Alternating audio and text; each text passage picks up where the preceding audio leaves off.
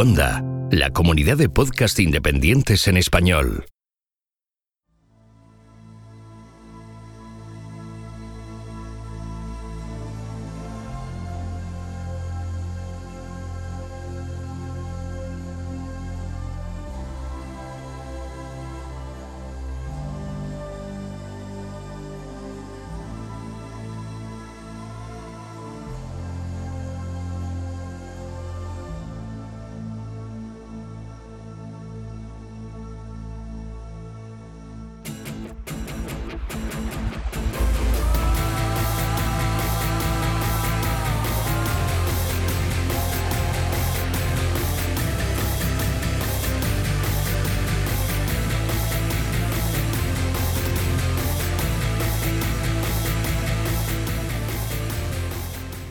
Esto es Istocas, no es Esparta, pero casi.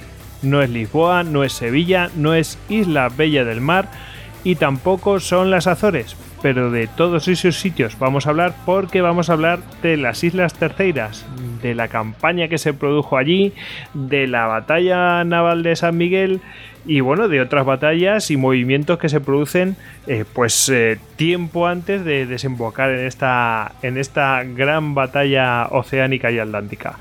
Bueno, pues eh, para hablar de ese tema tenemos aquí otra vez con nosotros a Antonio Luis Gómez Beltrán. ¿Qué tal Antonio Luis? Hola Goyo, muy, muy encantado de, volver a estar contigo y de poder charlar y tener este ratito de, cambios de, pensamientos históricos.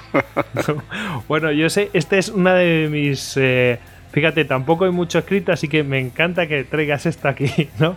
Sobre esta batalla. Ah, y, bueno, a mí es una de, una de mis favoritas, ¿no? en plan de, ostras, mira, mira qué palicilla hubo aquí, ¿no? Bueno, no voy a hacer spoiler, pero vamos, es una de, de mis favoritas, así que Mm, además nos habían pedido que trajéramos más de historia naval.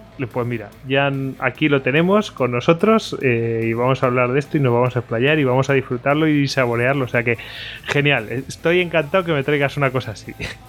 Pues yo encantado de volver a estar contigo y, con el otro, con Tertulio cuando tú lo presentes. Exactamente, luego, luego lo veremos. Em, bueno, para que no sepa quién es Antonio Luis eh, Gómez Beltrán, bueno, pues publicó un libro mm, en el 2013 que se llamaba La Invencible y su leyenda negra, del fracaso inglés en la derrota de la Armada Española. Eh, bueno, pues en ese libro pues saca, pues básicamente viene a destrozar pues todos esos supuestos, eh, bueno, o por lo menos a traer al menos mínimo a traer polémicas sobre esos temas que siempre han estado machacándonos con, la leyenda negra de la Invencible y de esos esas mm, mitos que hay detrás de, esa armada invencible, ¿no? Y de hecho es que eh, hicimos un Istocas, el Istocas 111, que precisamente se llamaba las polémicas de la armada invencible. Y ahora nos viene a traer un libro, pues, eh, que trata sobre, sobre el tema que vamos a tratar hoy. Eh, Islas Terceiras, Batalla Naval de San Miguel. Y lo va a presentar en nada. este audio lo estamos publicando un lunes 13 de noviembre y el 15 de noviembre lo presenta en la librería Robinson en Madrid. El, eh, vamos, el 15 de noviembre, miércoles a las 7 y media, librería Robinson en Madrid, en la calle Santo Tomé 6. Y bueno, ahí estaremos unos cuantos. O sea que, bueno, eh, si queréis eh, acercaros, por cierto, no te he preguntado, el anterior libro era un bicho. ¿Este cómo es? Bueno, este, eh, como tú bien dices, el, anterior libro era una tesis muy densa sobre unas polémicas que tenía que rebatir. Este libro tiene mucho contenido, eh, pero es más manejable. Ah. Estamos, hablando, de un libro de unas 400 páginas en un formato normal. Ah, pero son 400 páginas. O sea, de los libros que nos gustan, los que nos gusta la historia, esos libros que los que lo saborea. Es que el otro, el formato era grandote, era un, pues como tú dices, una, una, tesis, ¿no? Yo siempre lo pongo como ejemplo del precio de los libros de los, de los chavales, de, los niños, que te cuestan un ojo de la cara y dices, pero hombre, pero si yo tengo un libro que es un libro que de verdad vale lo que vale y me estáis cobrando por no sé qué. Bueno, pues lo pongo siempre como ejemplo tu libro de una cosa que realmente tiene valor. Bueno, mm, Y no sé si querías comentar algo, Antonio. No, no, no, que te lo agradecía, que, que, me pongas ponga mi libro como oh. ejemplo. Hombre, claro. de justo y preciada. Es que eh, eso sí que vale lo que vale y no un libro para un niño de tres años de inglés que a lo mejor, bueno, pues tiene 20 o yo que sé, o 30 páginas, en fin. Estas cosas que pasan en este país. Bueno, después del palito a quien le toque, eh, pues presento al segundo Tulio, pues que tenemos aquí a Hugo Cañete, arroba Hugo A Canete en Twitter. ¿Qué tal, Hugo? Muy buenas noches a todos. Pues nada, aquí encantado de estar con vosotros para hablar un poquito de, batallas navales, anfibias, etcétera, en, el archipiélago de las Azores. Todo preparadito. Bueno, ya sabéis que Hugo es miembro del grupo de estudios de historia militar, gem.es. Bueno, Hugo, eh, prepara... bueno, ya sabes, aquí están los tercios de por medio también. O sea que... Claro, aquí están embarcados. Y bueno, y luego desembarcados. Eso es. Bueno, ya veremos que tienen su papel protagonista aquí porque es que mm, se desempeñan bien los tíos, ¿no? La verdad es que mm, aquí nadie puede decir que no. Y hay un par de detallitos que, que a mí siempre me han gustado, ¿no? Que se han comentado y bueno, eh, no me resistiría a comentarlos llegado el momento sobre los tercios. Bueno, mm, el que les habla, Gojix barra bajas al duero en Twitter y ya sabéis que a todos nosotros nos podéis encontrar en Twitter, en Facebook, en Google Plus, en Pinterest, en YouTube y en Telegram. Que cualquier cosa que necesitéis, estamos en istocast.com, nuestro correo es info que en la web podéis dejarnos audios si queréis, que podéis haceros con nuestras camisetas en duckbelly.com. Aprovechamos para mandarle saludos a nuestros amigos portugueses, especialmente después de, bueno, pues unos meses un poco chungos con, bueno, pues con esos desastres forestales que ha habido. Y eh, si queréis escucharnos, bueno, pues eh, lo podéis hacer a través de la app de Istocast para Android y si no, bueno, pues tenéis las aplicaciones de Divox para todas las plataformas. Eh, si queréis ayudarnos, mm, ya sabéis que tenéis a vuestra disposición, bueno, pues eh, el eh, dejarnos algún comentario positivo y darnos 5 estrellas en iTunes y en iVoox darle me gusta. Y bueno, pues siempre podéis haceros, por supuesto, patronos a través de patreon.com barra istocast. Ahí veréis cuáles son las recompensas y tal. Y bueno, pues eh, de esa manera nos estaréis ayudando eh, siendo, pues eso, mecenas de Histoca, que no es poco, ¿no? Y además de en Patreon, vamos a ofrecer la posibilidad a los usuarios de iVoox pues de poder suscribirse a estos audios, a estos episodios eh, extraordinarios que bueno, son episodios especiales sobre batallas concretas en series y películas y queremos ofrecer esas charlas a todos los mecenas sin importar su aportación. Quien desea aportar, pues perfecto. Y quien no, pues no tiene más que esperar al siguiente episodio regular eh, del podcast o los capítulos habituales normales y corrientes que han venido ofreciéndose hasta ahora. Es decir, como siempre, todo sigue igual. Lo único que se ofrece es un contenido adicional para que se quiera suscribir. Bueno, sin más, vamos a meternos en, en el tema, ¿os parece? Pues sí. Venga, vamos allá. Venga, allá vamos. Vamos a empezar. Eh, claro, aquí lo que tenemos que meternos es eh, cuál es el conflicto, el origen del conflicto y por qué nace, ¿no? Porque aquí en principio no debería haber conflicto, pero.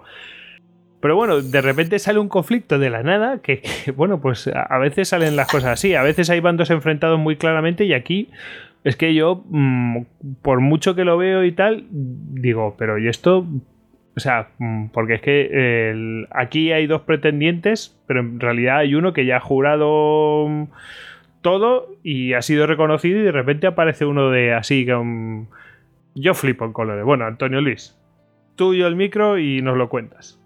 Bueno, efectivamente, eh, probablemente nunca este conflicto tenía que haber surgido, pues eh, las Azores eh, era un, un, sono eh, era un, área, era un, era un área estratégica eh, donde todas las, líneas comerciales españolas eh, pasaban por allí y llevaban años funcionando sin haber generado ningún problema, porque así era riqueza eh, para los, eh, los, lugareños de las Azores y era un punto, una base logística para que las flotas de India pudiesen cruzar en el, en, el tornaviaje en dirección a España. Pero bueno, ese conflicto surge porque hay un conflicto de herencia eh, que se genera a raíz de la muerte de Sebastián I, eh, rey de Portugal. Y, para eso tendríamos que, verificar quizá un poco el contexto eh, de por qué se llega a esta situación del conflicto. ¿no? como sabéis, vamos a, yo voy a retroceder casi 100 años hacia atrás y vamos a hablar de, los reyes católicos. ¿no? Los reyes católicos tuvieron siempre una política en, su visión de futuro de lo que podía hacer el reino de la península ibérica, de que todos los, reinos estuviesen unificados en, una sola nación, ellos siempre tuvieron la visión de que Portugal debería unirse al resto de las coronas eh, ibéricas, ¿no? Y de hecho eh, su política fue mucho más internacional porque siempre intentó unirse con Inglaterra, eh, fraguó los matrimonios con los Habsburgos, ¿no? para poder generar una potencia dominante en Europa y ellos pensaban en que eso le, iba, le tocaba a Castilla y Aragón. ¿no? Bueno, pues con las alianzas que, los reyes católicos generan, una de ellas fue eh, casar a su primogénita, a la Isabel de Aragón, eh, casarla con el rey Juan II de Portugal, eh, con objeto de, que, como, de la posibilidad de en algún momento generar una unión entre los dos reinos. Eh, Juan II e Isabel, eh, como he dicho, tomaron matrimonio y tuvieron un hijo que se llamó, eh, que se llamó Alfonso y, Alfonso, Alfonso se va, Alfonso va a fallecer y entonces Juan II muere sin heredero, ¿no? y se rompe ahí la dinastía de Juan y hay que buscar un rey. Entonces Portugal busca un rey y va a buscar a un primo suyo que es Manuel I. Y dentro de esa alianza eh, que los reyes católicos mantenían, van, van a conseguir que Isabel, la viuda, vuelva a casar con Manuel I. De ahí eh, nace un hijo, un heredero, un posible heredero para las coronas, que a veces es Miguel de Paz, pero que fallece, eh, fallece brevemente, no, no, no, llega, no llega a fructificar el tema y eh, Isabel de Aragón también va, a fallecer y entonces se vuelve a realizar otro enlace dinástico cuando Manuel I eh, se va a casar con, María, ¿no? Se va, a casarse con María y entonces ahí va a haber una serie de descendencias. Entre ellos está Enrique I, Juan III, eh, y Isabel, que va a casar con Carlos I de España, y como sabéis, eh, Felipe I va a ser primogénito de Isabel I y Carlos I de España. Bueno, ya tenemos un poco y la trama familiar de cómo se conecta eh, Felipe II de España se va a conectar con la posible herencia del trono de, Portugal. Bueno, mm, saltando, saltando ahora otros 100 años hacia adelante, nos vamos a a la situación del rey Sebastián I, el, rey Sebastián I tenía que suceder a su Juan, a su padre Juan, que debería haber sido Juan IV, pero eh, su padre nunca llegó a reinar y en realidad a quien va a sustituir va a ser a Juan III, a su abuelo.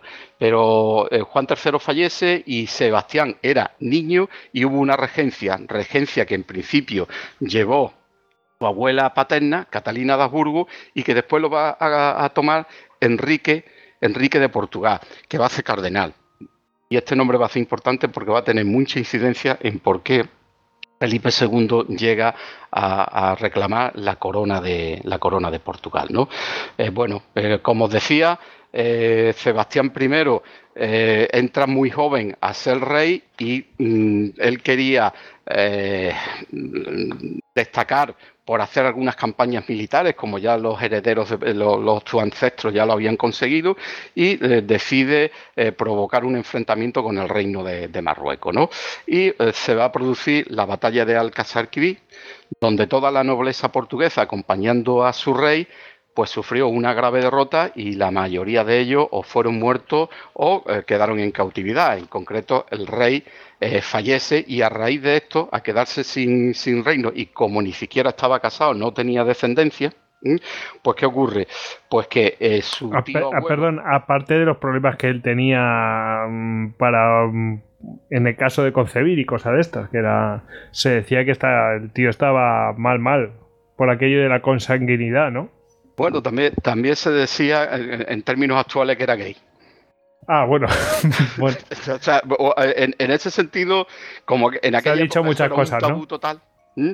Eh, no se podría hablar con, con, la, eh, con la libertad de expresión que se hace hoy, con el conocimiento que se hace hoy de, todos estos temas.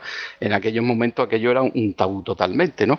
Y entonces también existe el rumor de que, de que tenía esa circunstancia. Bueno, campo para rumores a tope, Exactamente, exactamente. De, hecho, Sebastián llega al trono eh, tras la muerte de su padre dos semanas antes de él nacer.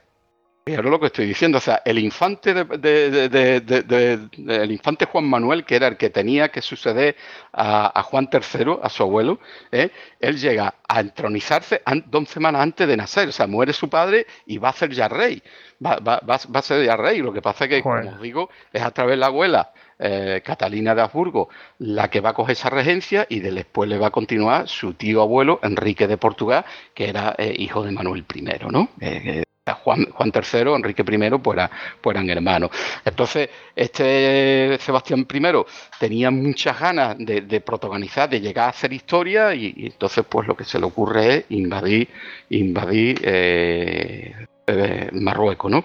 Bueno, y se produce la desgraciada batalla esa en, en el año 1579-78, no recuerdo exactamente cuándo fue, eh, 1578. Y, él fallece, ¿no? Y entonces al fallecer, pues Enrique, por, herencia, le, toca a él, Enrique, que era cardenal. Pero claro, Enrique cuando llega a su segunda regencia, pues una persona muy mayor. Y ya los nobles y los cortesanos de, Portugal estaban viendo de que Enrique I podría fallecer en cualquier momento y que la dinastía se acababa, porque se acababa ahí y había que buscar un rey, ¿no? Y entonces, bajo esas circunstancias, empezaron a buscar dentro de la familia, dentro de toda esa familia eh, dependiente, descendiente de Manuel I, ¿quién podría, quién podría ser? Bueno, y el que en principio podría tener más derecho era Ranucio I de Farnesio. Ya por el apellido os podéis centrar quién era el padre. Alejandro de mm, Farnesio. Sí. Alejandro Farnesio, pues ya sabéis, eh, eh, era súbdito de Felipe II y lo que hace Alejandro es no reclamar el reino para su hijo, que además tiene 11 años. Porque... Eso hubiera sido muy raro, ¿eh? la verdad. Claro, entonces eh, eh, Ranucio queda fuera y hay otra, otra serie de, elementos, ¿eh? hay otra serie de elementos como es Catalina, que también es nieta de Manuel I a través de, Eduardo, está Felipe II de España a través de la hija Isabel, está María de Habsburgo, Está también Manuel Filiberto de Saboya, Juan I, duque de Braganza, que estaba casado con la Catalina duquesa, y estaba Antonio Prior de Crato. Antonio Prior de Crato, podíamos hablar un poco de los otros, pero yo creo que deberíamos de centrarnos un poco en, este, este, actor que es eh, Antonio, ¿no? Porque mm, Antonio era eh, hijo de Luis, de un infante, de uno de, uno de los infantes de, Portugal, ¿no? Eh, pero fue concebido fuera del matrimonio. Fue concebido, fue su madre era judía eh, y, como en aquella época, y yo siempre que hablo de historia, me gusta decir que para hablar de historia hay que cambiar la mentalidad, el chip que tenemos hoy en día y tenemos que pensar como se pensaba en aquellos momentos, pues hay que pensar que, eh, que Antonio de Antonio de Crato, prior de Crato, eh, pues resulta de que era hijo ilegítimo. Entonces no tenía reconocimiento. era hijo, vamos a hablar claramente, hijo bastardo, vamos. Exactamente. Eh, su madre era, violente, era Violante Gómez, que se refugió después de tenerlo y se, refugió en un convento y murió siendo monja. y el rey Sebastián pues eh, verdaderamente, para decirlo, eh, mm, mm, se apoyó mucho en Antonio. De hecho, Antonio estuvo en la campaña la campaña de África con él y, lo nombró también gobernador de las posiciones y fortificaciones eh, portuguesas del norte de África, eh, en la zona de Tánger. Eh, lo que pasa es que Antonio sobrevivió a la batalla y regresó.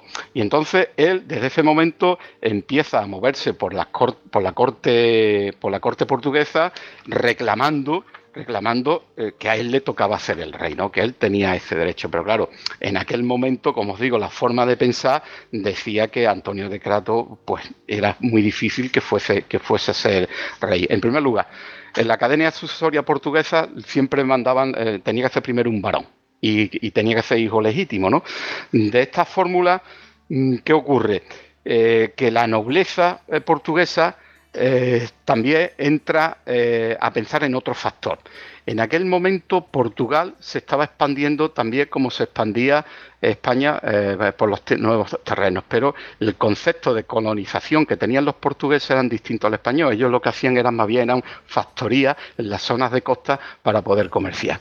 ellos veían que eso se les estaba acabando y que necesitaban alguien que les pudiese apoyar, alguien que los pudiera defender, alguien que le pudiera suministrar dinero para ellos poderse expandir. Entonces, la nobleza portuguesa veía con muy buen ojo que fuese Felipe II. A fin de cuentas, en aquel momento podríamos decir que era los Estados Unidos de la época. Sí, lo podemos decir claramente. No, lo podemos decir claramente. ¿Y qué ocurre ahí? Pues que la nobleza empieza a pensar en que el mejor candidato es Felipe II. Pero además, Felipe II, que quería la corona, que quería la corona, pues también empezó a moverse cuando ocurre esta situación y mandó una serie de eh, mandó una serie de embajadores a empezar a tocar a los nobles para ver eh, qué confianza podían tener, a ver quién se podía dirigir hacia ellos. Y hubo un noble muy importante que, fue Cristóbal de Maura, Cristóbal de Maura eh, o Moura en, en portugués, pues fue precisamente uno de los nobles que más hizo porque Felipe II fuese rey de Portugal, junto con Pedro Telle Girón. Esos embajadores que mandó Felipe II. Pedro Telle Girón es el duque de Osuna, si no me equivoco. Mm, creo que sí, pero me han puesto en duda. Yo creo que sí. Sí, pero el, pero el gran Osuna no, ¿eh? No, ese es posterior. Ese es posterior es posterior, exactamente, ¿no? De, hecho, desde un año antes, Rodríguez Vázquez y Luis Molina, que eran los, embajadores que mandó Felipe II para eh, otear todo este tema, pues eh, estaban haciendo sus funciones. Y el, alto clero, la nobleza, los grandes hidalgos veían eh, que Felipe II era el mejor candidato y sin embargo el pueblo llano, movido por, el bajo clero, eh, hacía más propaganda a favor de Antonio de Crato. La cosa es que como se sabía que el cardenal podía fallecer rápidamente, el, 11 eh, de enero de 1580 se convocaron las cortes de Almeirín para que allí una serie de nobles de la corte decidieran qué condiciones había que poner al nuevo rey que tenía que entrar, ¿no? Y, de hecho, en, en, esa, en, en ese momento eh, se empieza a analizar todos los candidatos que os he estado comentando.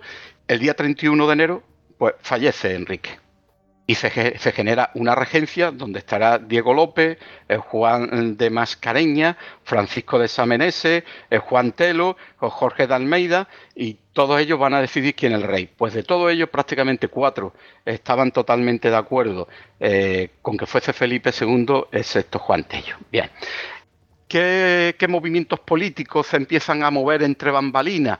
pues el prior mm, se da cuenta de que le llegan rumores de que él no va a ser el elegido y entonces decide autoproclamarse eh, rey.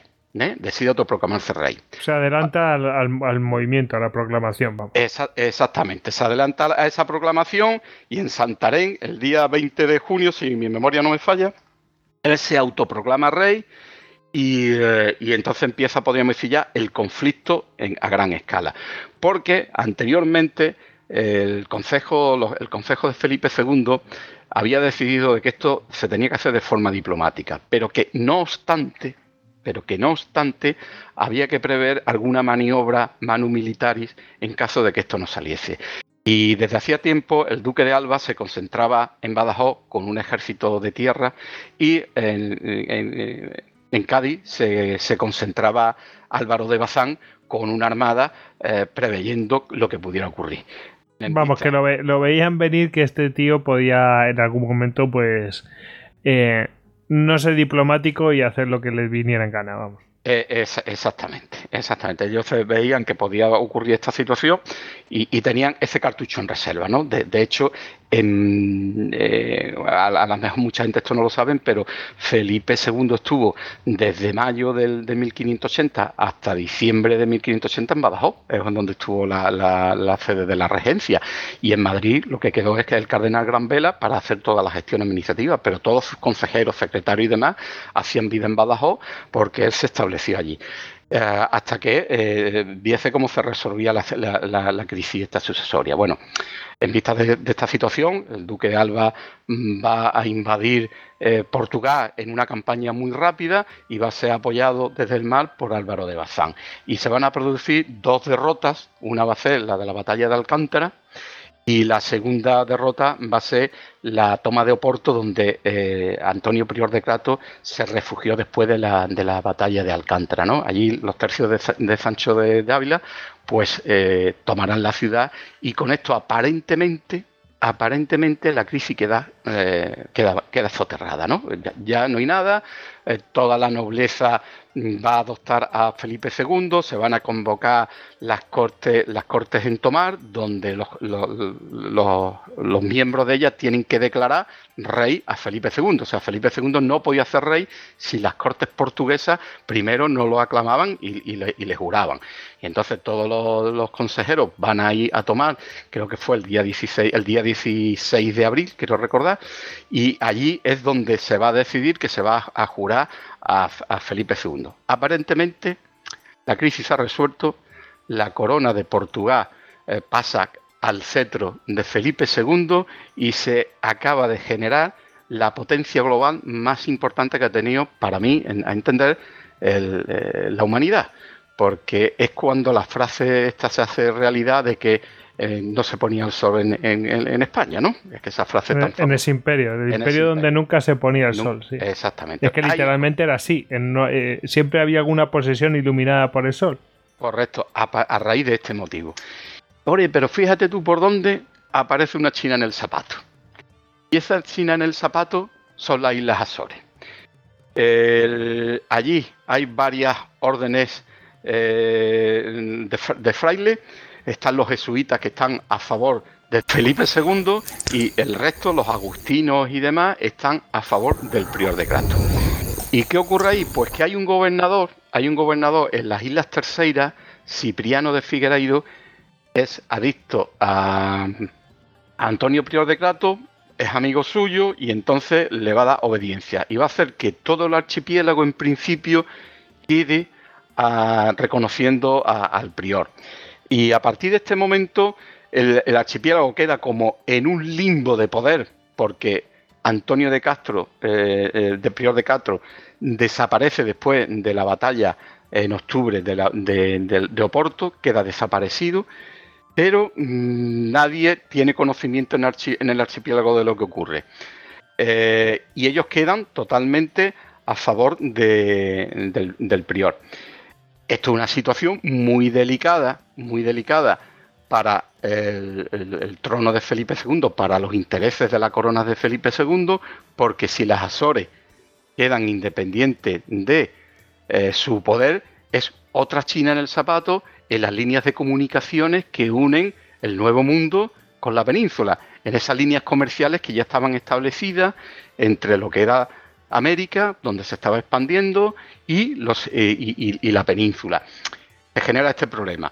Entonces, en principio, la idea que tienen los consejeros de Felipe II es sencillamente eh, de dejar que las cosas vengan a su sitio porque el prior ha desaparecido y entonces recapacitarán los lugareños de, las islas y vendrán a reconocer a Felipe II y dejarlo en, en esa situación. Pero el prior de Cato no se queda, no se queda precisamente en, esa situación, sino que él va a seguir peleando.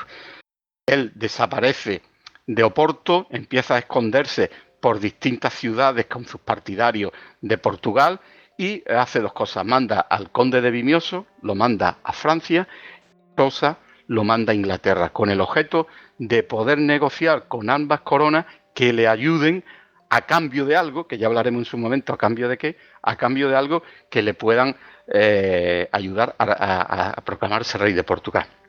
Desde ese momento que llegan esos dos mensajeros a las dos coronas, pues de forma subrepticia ambas empiezan a tener comunicaciones con las Islas Terceiras, mandando correos diciéndole que el prior está vivo, que le van a ayudar y que se mantengan independientes. Está ya generando un problema geoestratégico para la seguridad y el comercio de todo lo que era en ese momento la gran potencia mundial, ¿no? Eh, lo, que era, lo que era España. Entonces, a partir de, esta situación es cuando empieza la espiral a crecer, empieza la espiral a, crecer en este sentido y las Azores se convierten en un problema geoestratégico de primer orden. La primera batalla del Atlántico como yo quiero reclamar. Es que en realidad sí que sí que viene a ser una cosa así. Porque, bueno, ahí eh, para el comercio que hay, como tú habías dicho al principio, pues mm, es fundamental. Y luego aparte está la parte política y un terreno que está sublevado y lo tienes que... Bueno, hay mil problemas y aquello puede convertirse pues en base eh, pues para intentar interceptar el comercio de las flotas que vienen de las Indias. O sea que no es ninguna tontería. Todas, incluso las que las que las portuguesas que vienen de las Indias orientales también pasaban por ahí. O sea que es, un lugar clave y además los enemigos de España eso lo van a tener muy claro y eso va a continuar siendo así en los 60 o 70 años siguientes. Mm, correcto. Eh, era punto de paso obligado. Eh, bueno, quizá a lo mejor para que lo entendamos, habría que hablar un poco de, las Azores, ¿no? Habríamos tendríamos que especificar un poco por qué las Azores tenían tanta importancia, ¿no? Eh, el ciclo de los vientos, el ciclo de los vientos giran en sentido de las agujas del reloj. Para ir a América había que bajar lo máximo posible de latitud para coger el eh, eh, cerca del Ecuador y para eh, regresar había que subir al, norte para coger los vientos favorables para que en, en, los vientos portantes pudieras llegar a la península. Azores está situada aproximadamente antes de Lisboa unos 1.400 kilómetros. Eh, Azores del canal de las Bahamas, que es un punto esencial, está aproximadamente a unos 5.000 kilómetros. Entonces, si estudiamos cuál era el procedimiento de las flotas de India, eh, sabemos que las flotas de India se reunían todas en, en, Cuba, en la isla de Cuba, ¿no? Y cuando ya estaban allí las flotas de Nueva España y las de Tierra Firme, eh, salían eh, todos juntos, cogían el canal de las Bahamas, cogían la corriente del Golfo, los vientos portantes y hacían todo eh, la navegación hasta llegar a Lisboa, perdón, hasta llegar a las Azores. ¿Qué le ocurría? ¿Por qué tenían que parar las Azores?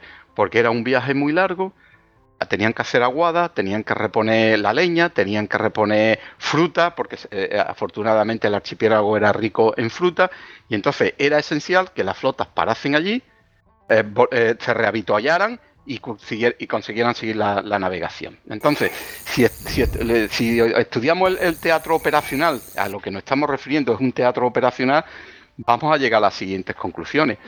Eh, el, sistema económico español empezaba en la isla de Cuba, por decir lo que es la parte del trasiego, empezaba en la isla de Cuba y iba a terminar en el Golfo de Cádiz. Y en medio estaban las Azores. Pero en realidad había algo más, había dos puntos focales que eran importantes, que era el canal de las Bahamas y eh, las Azores. Pero el canal de las Bahamas eh, tenía algo favorable, es que estaba por encima de Cuba y por lo tanto podía estar dentro del dominio de cualquier flota, de cualquier armada que España pusiera allí, podía controlar ese punto focal. No era lo mismo en las Azores. Las Azores eh, se convertía en un elemento muy distante, tanto de la península como de las Américas y entonces ese área focal se convertía en un elemento esencial. Estamos hablando de que era un, elemento estratégico que se podría disputar por cualquier potencia.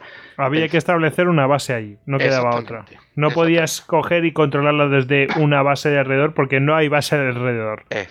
exactamente, tiene toda la, toda la razón en, en ese sentido. De hecho, ese área focal estratégica es lo que van a querer disputar que en esta crisis de Portugal los ingleses, los franceses, que van a hacer piña con otras ideas distintas, apoyando a Antonio, aprovechándose de él, porque el pensamiento inglés, el pensamiento inglés, y ya me adelanto un poco a la situación, era poder tomar una base en las Azores, donde de ahí lanzar los raids correspondientes contra todas las costas de América. De hecho, llegaron a preparar una incursión con Drake que al final no se llevó a efecto. Y para los franceses, que los franceses tenían otro pensamiento distinto al inglés, lo que ellos querían era tener terrenos de para de colonizar.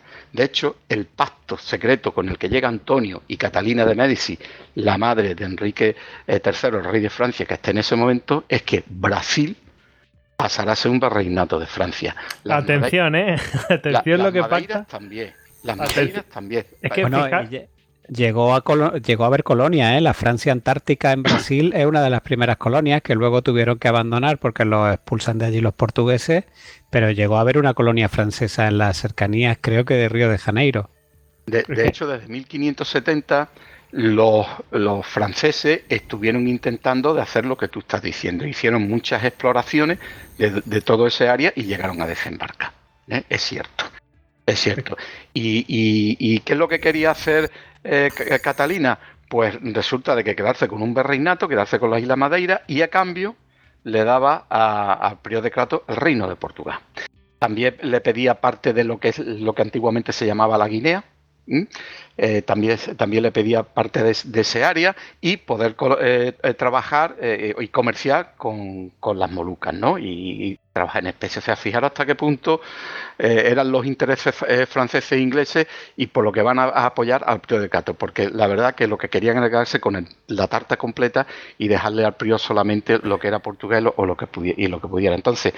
Has dicho, Antonio Luis, has dicho Catalina, que en realidad no era la, la reina, pero como si lo fuera. Exactamente, la madre reina no la era, pero ahora como si la fuera. De hecho, puso personalmente 300.000 coronas para financiar la expedición del prior. ¿eh?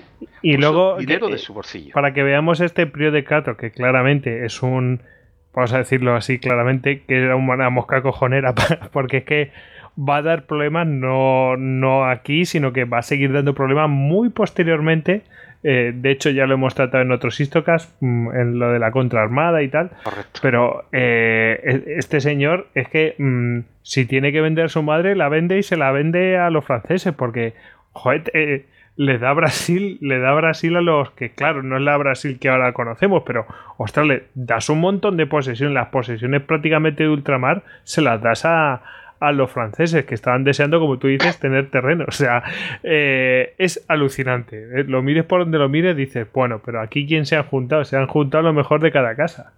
Correcto, y a, ver quién se lleva la mejor parte del pastel. Y es más, fijaros, cuando se planifica la campaña de 1582, los franceses, el, Strozzi lleva un, un pliego secreto de qué es lo que tiene que hacer, que no coincide con el planeamiento operacional que lleva el conde de Vimioso, que es el segundo de a bordo en nombre del prior de Castro. El prior navegaba con ellos, pero era el conde de Vimioso, Francisco I de Portugal, el que lleva. Bueno, pues ellos llevan un plan secreto mm, que se lo ha mandado la, que se lo ha mandado la reina, ¿eh?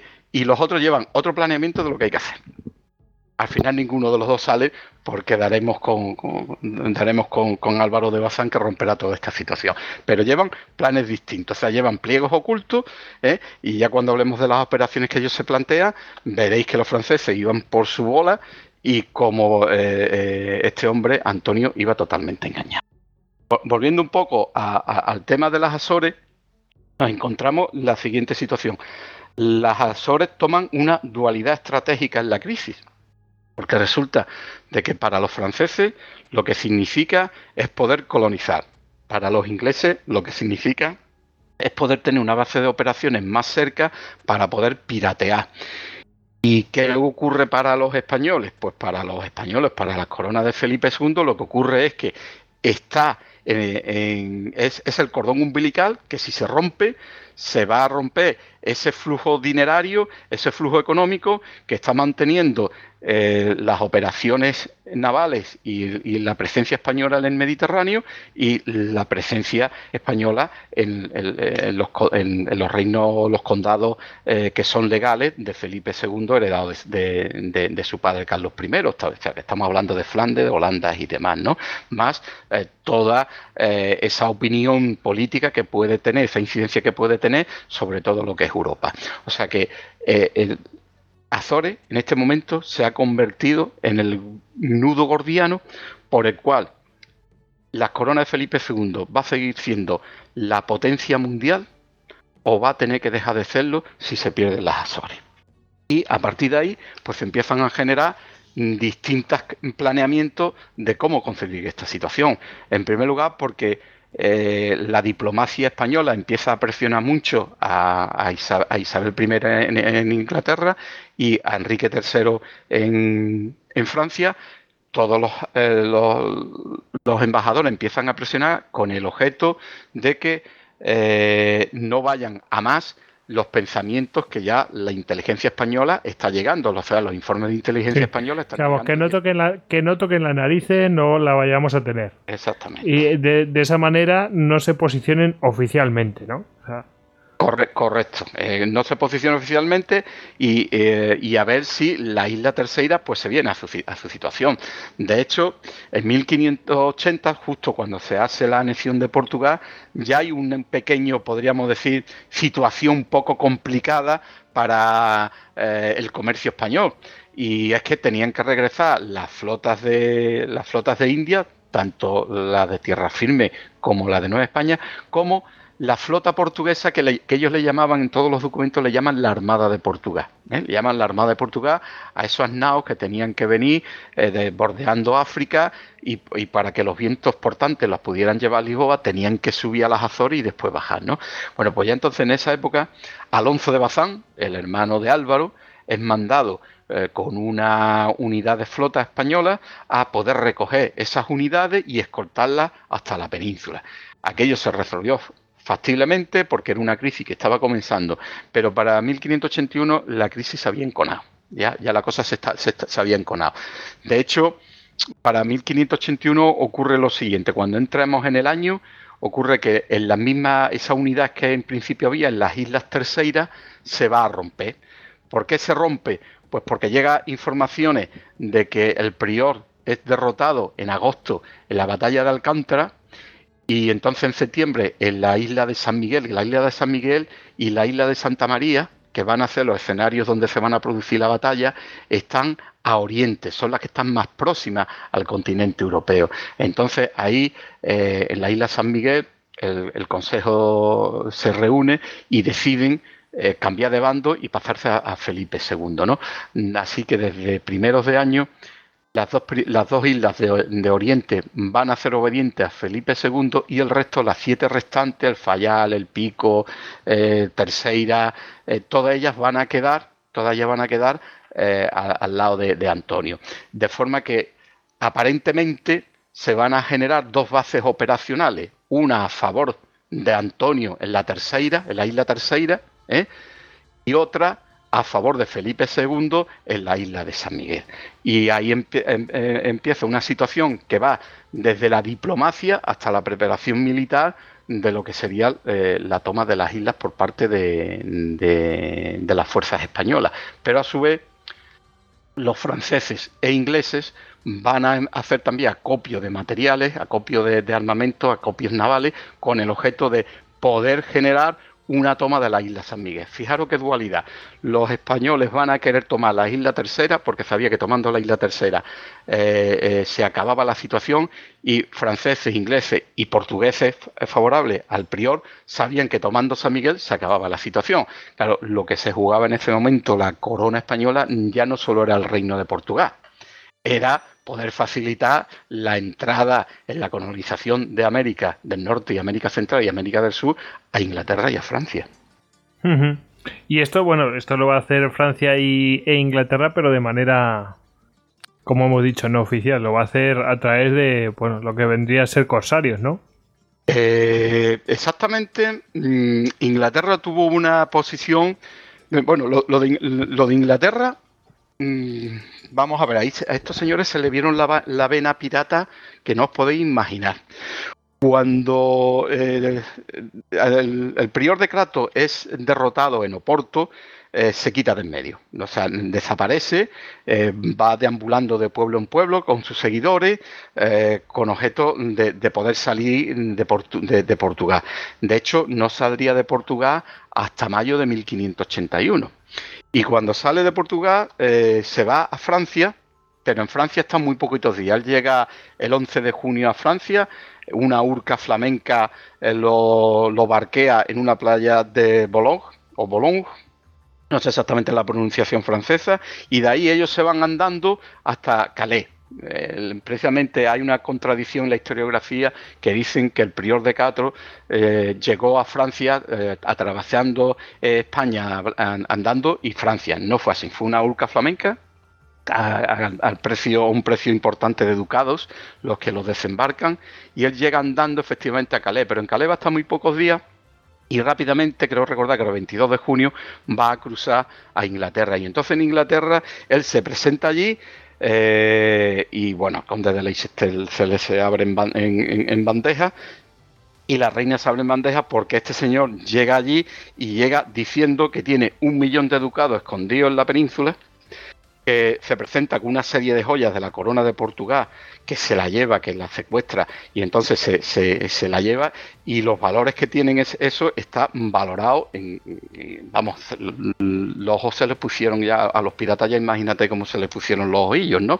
Y entonces, a partir de ahí, empieza un juego eh, de tutelar al prior, diciéndole que se le puede, se le va a permitir que contrate armadas, se le va a permitir eh, que aliste ejército. Eh, de, hecho, llega, a tener hasta entre compradas y alquiladas hasta 21 naves eh, preparadas para navegar hacia las Azores. ¿Y cuál es el juego inglés? El juego inglés que ellos le hacen es que mientras que él deja depositado todos esos, eh, todos esos dineros que lleva a Inglaterra, pues entonces le, están haciendo que gaste, que gaste, que gaste, que gaste. Y le comentan, bueno, te, eh, te vamos a dejar que te vayas. Y cuando va a salir, venía una orden de la reina diciendo que no, que eso iba a generar una guerra con Felipe II, que ya no quería guerra, que no podía hacer. Total, que empiezan a, tomarle el pelo. De, de, hecho, hay una nota del embajador español, Bernardino de Mendoza, que lo que dice es que lo están desplumando y le van sacando todo el dinero. Eh, en concreto, eh, cuando él se quiere retirar y, pide que le den todas las joyas que él había dejado en empréstito allí en Inglaterra, lo primero que le dicen es que tiene que pagar 2.000 libras. Pero es que a, los dos días siguientes sube y le dicen que no, que son 3.000 libras, que han hecho las cuentas malamente. Bueno, este hombre empieza ya a ver que le están tomando el pelo y lo que decide es para pasar a la corona francesa, donde la corona francesa sí son dentro del apoyo son más justos con él, pero sí es cierto que tenían unos planes ocultos que no, que no eran los que él estaba pensando.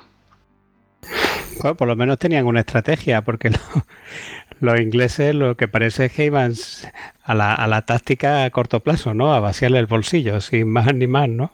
Sí, exactamente, a, vaciarle el, bolsillo en todo lo que pudiera. De puro simple parece ridículo.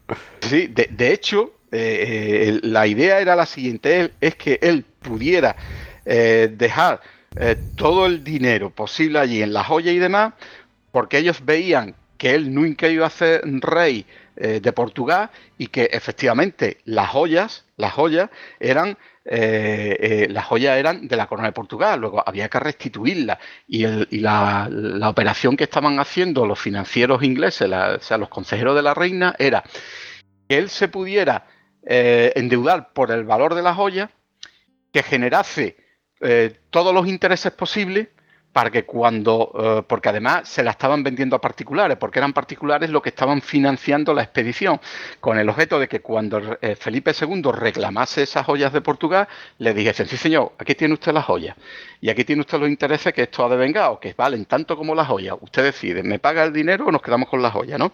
De hecho, cuando, cuando este hombre llega allí, este hombre se presenta allí, bueno, en primer lugar que dice que, tiene entre Oporto y Setúbal, tiene un millón entre dinero y joya eh, escondido, ¿no?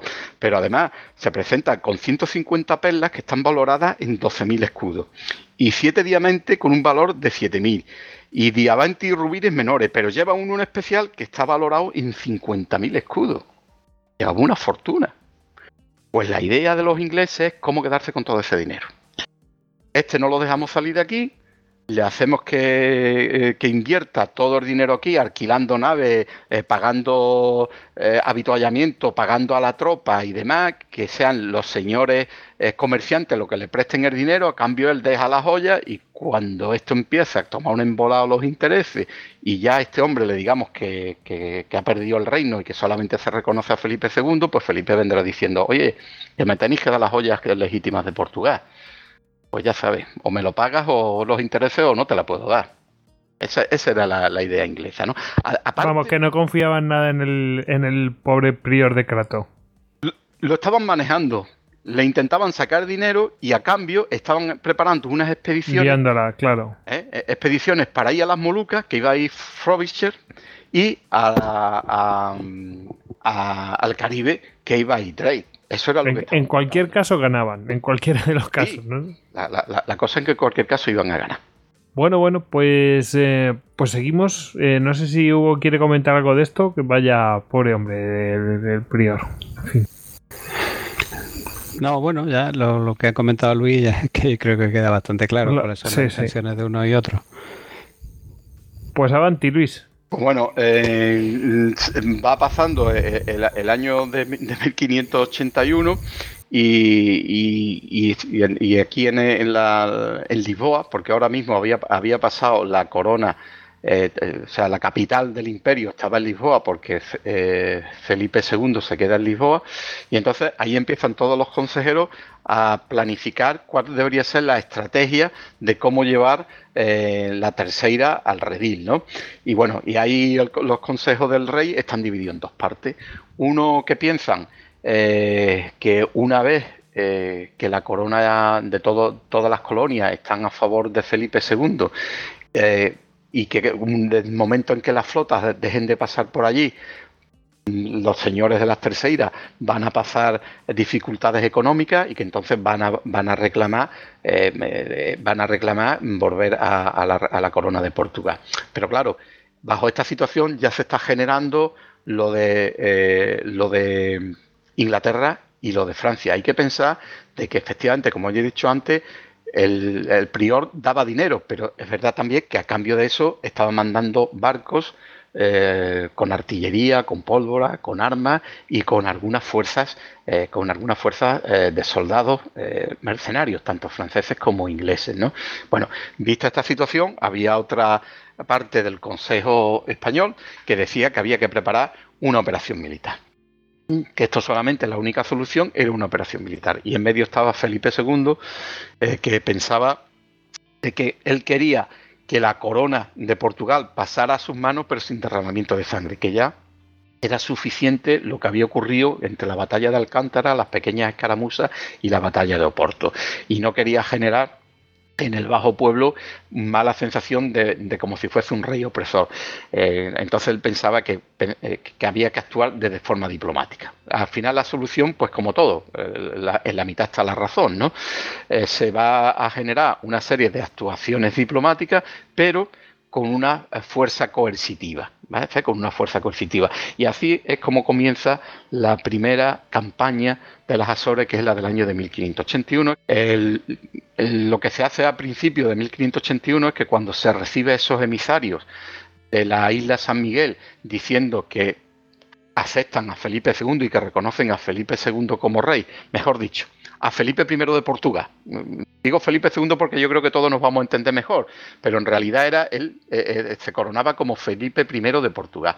Bueno, como os decía, eh, teniendo ya dos islas a su favor, lo primero que hace el rey es nombrar nuevo gobernador. Y entonces va a mandar un gobernador que sale en abril de 1581 en el galeón San Cristóbal de la Armada portuguesa, pero ya de la, de la perteneciente a la corona española, y es Ambrosio de Aguiar. Y entonces él lleva la, la orden de hablar con Cristóbal de Figueiredo en las terceras, intentar de convencerle de que su situación no lo lleva, no le va a llevar a ningún sitio y que obedezcan a, Felipe II. Bueno, este señor sale eh, con este galeón y una, y una pequeña compañía de guarnición que lleva el galeón y efectivamente mm, se acerca a las terceiras y en las terceiras pues lo que lo reciben es muy mal. De hecho, no le permiten bajar, eh, le dicen que se tienen que ir, que si no van a tener problemas con, con la justicia popular y, es rechazado totalmente, ¿no? Y entonces eh, Ambrosio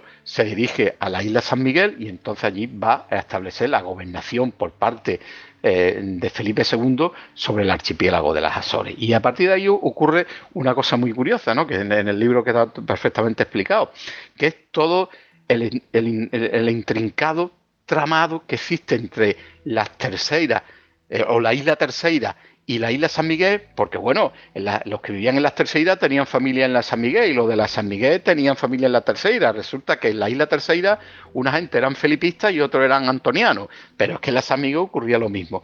Entonces se va a generar una situación personal entre los dos gobernadores, entre Cipriano y Ambrosio, hasta el punto de que uno va a atentar contra el otro utilizando el mismo espía. ¿eh? como si fuese un doble espía. Fernando de, de, de, Macedo, eh, que, recibe la orden de Cipriano de que mate a Ambrosio. La inteligencia de Ambrosio le detecta las cartas y entonces Ambrosio lo coge, lo, lo, sienta, le enseña la carta y le dice a este hombre, no hombre, no, yo cómo voy a intentar, ponme a prueba. digo, pues quiero que te vayas a la tercera y mate a Cipriano. y mandan a este hombre a la tercera a, matar a Cipriano. Bueno, ahí se genera un, odio personal entre los dos gobernadores, ¿eh? entre los dos gobernadores, y, lo que hace es emponzoñar más la situación, va, se va emponzoñando la situación, porque mientras toda esta situación está ocurriendo desde el punto de vista diplomático, pues entonces empieza la primera campaña militar. La primera campaña militar mm, se planifica un poco eh, podríamos decir, eh, como muy light. Se, pretende que sea muy light porque se cree que con una pequeña armada, de hecho son ocho barcos, se manda a, Pedro de Valdés y después con una segunda armada que va a salir con unos 15 barcos al mando de Fenollet, donde va a embarcar López de Figueroa, pues se cree que, que con esta situación se puede resolver. De hecho, verdaderamente lo que ocurría es que Pedro de Valdés iba con unas instrucciones muy claras. Era, tenía que limpiar las Azores en todo lo posible de los piratas, porque ya se sabía que en las terceiras había corsarios franceses, tenía que asegurar la recogida de las flotas de India, tenía que asegurar la llegada de la Armada de Portugal y conducirlas una a Cádiz y las otras a, a Lisboa y eh, además mm, tenía que bloquear la, isla tercera para que no existiera ese flujo que ya se había detectado entre pequeñas embarcaciones que iban desde eh, las terceras a Inglaterra o Francia y viceversa. ¿no? Y a continuación llegaría López de Figueroa con la flota eh, al mando de Fenollet, donde tendrían que hacer una coerción una coerción eh, sobre la isla Terceira. Bueno, eh, la campaña de las Azores eh, del 1581 fue un fiasco, fue un fracaso. Sobre todo porque mm, Pedro de Valdés no cumple exactamente sus instrucciones y él toma una serie de iniciativas tácticas que le van a llegar a, tener varios fracasos. O sea, aquí no está en ningún libro encontrado referencia a este tema, pero eh, probablemente alguno habéis escuchado hablar de la batalla de Salga. Y no sé si alguno habéis escuchado hablar sobre que un tercio español combatió contra un tercio de bueyes. ¿Suena? Eh, no, yo, yo, sí porque me lo has contado. yo primera vez que lo oigo. Vale, entonces eh, tú lo cuentas, Hugo. Pero, pero a Goyo sí se lo vamos a contar, ¿no? Sí, sí. Un poco, ¿no? Bueno, pues resulta de que mm, Pedro de Valdés, de, hecho, cuando vuelve, cuando vuelve a finales de septiembre a Lisboa, es detenido por el alcalde y encarcelado, ¿eh? ¿Por qué? Porque él toma una serie de iniciativas por su cuenta e intenta realizar varios asaltos anfibios sobre la isla Terceira. Eh, en concreto hace hasta cuatro asaltos y, dos de ellos es sobre la ciudad de Praia. La ciudad de Praia está al oeste, al oeste de la isla tercera, en una bahía muy grande y ahí tiene dos enfrentamientos eh, con las milicias eh, de, la tierra donde eh, en ambos casos fracasan sus operaciones, ¿no? Pero ya en la última, en la última, deciden hacer un desembarco naval en la bahía de Salga. La bahía de Salga, para que hagáis una idea, es como un embudo de, agua que entra dentro de la tierra y dentro de ese embudo vuelve a estrecharse como formando como si fuera una especie de pezón, ¿no? Y entonces, a partir de ahí comienza un valle, pero justo a su derecha hay una colina que es el, Monte de las Contendas, donde eh, Pedro Valdés planifica con sus capitanes de que si él consigue tomar ese Monte de las Contendas y, fortificarse ahí, como él ya sabía que López de Figueroa estaba a punto de salir de Lisboa con un refuerzo para poder hacer un desembarco, él decía, si yo tengo una cabeza de playa, lo tengo ya aquí, cuando me venga la, Armada Española de Lisboa, lo único que tiene que hacer es desembarcar y conquistar la isla, ¿no? Bueno, pues entonces deciden hacer ese, hacen esa planificación. Esa planificación consistía, como he dicho, en desembarcar, tirar hacia la, hacia la izquierda en esa bahía y Mm, retomar la carrera el punto de las contentas y fortificarse allí. Bueno, pues ¿qué hacen las compañías españolas? Que son aproximadamente 400. Entre ellos, el, que iba, el cabo que iba al mando de las unidades de infantería era Diego de Valdés, que según la historia, según el relator que te lo cuente, o es el hijo o es, eh, el, primo de, eh, el primo de Valdés. La mayoría de las veces coinciden que es el hijo. Bueno, pues estos señores desembarcan, apenas si tienen eh, eh, resistencia, porque hay un pequeño baluarte con tres cañones que le disparan justo en el momento de realizar el desembarco, un desembarco correctamente bien planificado, ¿eh?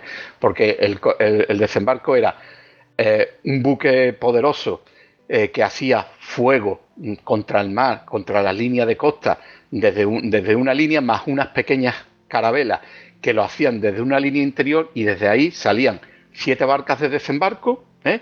las cuales en oleadas llegaron a la playa y, desembarcaron poniendo en huida a las defensas de a las defensas eh, portuguesas, ¿no? Bueno, pues estos señores, en vez de coger y, hacer girar a la izquierda y tomar ese pico, pues lo que hacen es empiezan a avanzar hacia adelante, porque como ve que todo el mundo corre y que el campo está abierto, pues empiezan a avanzar, llegan hasta una quinta que hay más arriba, en cuestión de unos 600, 800 metros, y bueno, y empiezan a, desbaratarse, empiezan las compañías a desbaratarse, empieza un poco el tipo de pillaje que se hacía en aquel tipo de guerra, ¿no? Esto le da pie a los milicianos para poder ser... Para poder reorganizarse, claro. Exactamente, ¿no? Y entonces los milicianos empiezan a combatirlo. Hasta ese momento, eh, en vista la situación, eh, Diego de Valdés reúne a todas las unidades, ponen a los piqueros, que eran muy pocos en el centro, ponen a, los arcabuceros y mosqueteros en las alas volantes como formaban los tercios y demás. Bueno, y ahí se, empieza un combate donde verdaderamente la unidad del tercio está derrotando a los portugueses, le está dando caña, hasta tal punto que a media mañana los, los milicianos se van ¿eh? porque están viendo que lo están hiriendo y que no están consiguiendo nada. Y entonces eh, ahí la historia ahí hay dos versiones, una que es un cura y otra que es de otro, de un hidalgo de allí, que deciden reunir pues 500 vacas y bueyes, formarla en una especie de escuadrón y lanzarla contra el tercio español. Y así lo hicieron. Y, así, lo hicieron. Eh, reúnen eso, eh, ponen a, una, serie de, caballistas para poder eh, guiar esas unidades y la milicia va detrás.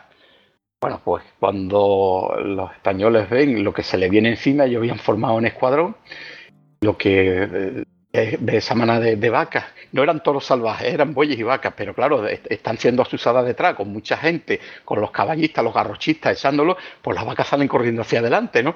¿Qué hace el tercio? El tercio se abre para que pasen las vacas, pero ya no consigue cerrarse y entonces en ese momento quedan totalmente disgregados y de los 400 que van a que desembarcaron allí, pues solamente sobrevivieron 30. Un gran Madre mía, sí, Y, claro, con eso mm, podríamos decir la campaña fue el punto de inflexión que la campaña de 1581 va a fracasar.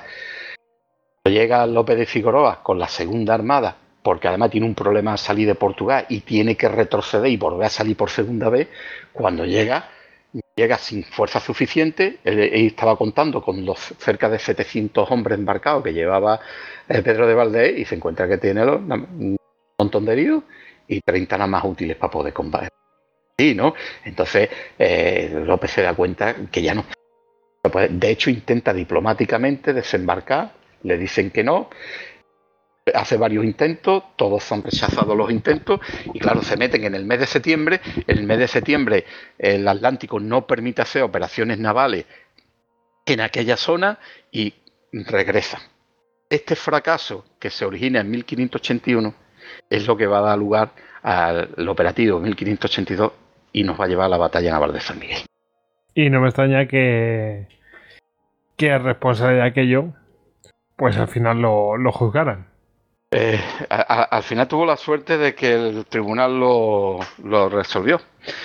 Y yo la verdad es que a Pedro Valdés mm, no le tengo mucha estima, porque aunque no tenga que ver con la historia que estamos contando, este mismo es el mismo Pedro Valdés eh, que en la campaña de 1588 de la Armada Española con la empresa de Inglaterra eh, fue el que se entregó a Drace y combatí después del primer día de, combate. Que os recuerdo que, su nave, nuestra, Señora del Rosario, después del primer combate que se produce, eh, que se produce mm, eh, el 31 de julio, eh, cuando Recalde intenta quedarse solo y que los ingleses le, lo apoderen y le den y, y, generar una batalla estilo a la de la San Miguel, pues resulta de que determinada la batalla, Pedro y eh, dice la crónica que intenta ir a hablar con Recalde, se sale de su formación, choca con la nave Catalina, pierde el trinquete. O sea que vamos, una torpeza, torpeza, torpeza. Y entonces esa nao se queda, se queda eh, atrasada, no se puede remolcar y esa noche, esa noche es atrapada por Drake y él se entrega y caballerosamente a un pirata, ¿no? Después estuvo viviendo con él en su casa y demás y vino a España. Entonces, me, sabe mal decirlo, ¿no? Porque, porque a fin de cuentas eh, es parte de nuestra historia, pero tenemos que decir lo, lo positivo y lo negativo, ¿no? Pues este mismo Pedro que quiso coronarse de parabienes y de decirle a Felipe II, te he conseguido un reino, te he conseguido las terceras, aquí la tiene, consiguió todos estos fracasos y después en, en, 1588 pues tuvo, tuvo esa, esa, actuación. Sigue cubriéndose de gloria. Sabes que después fue virrey, ¿no? Encima. Encima después lo premiando, premiando a gente inepta. Es increíble, pero es que aquí vemos las cosas de forma muy rara. no sé. Yo, algún mérito tiene que tener porque si no, no, se explica, no, no se entiende. En fin.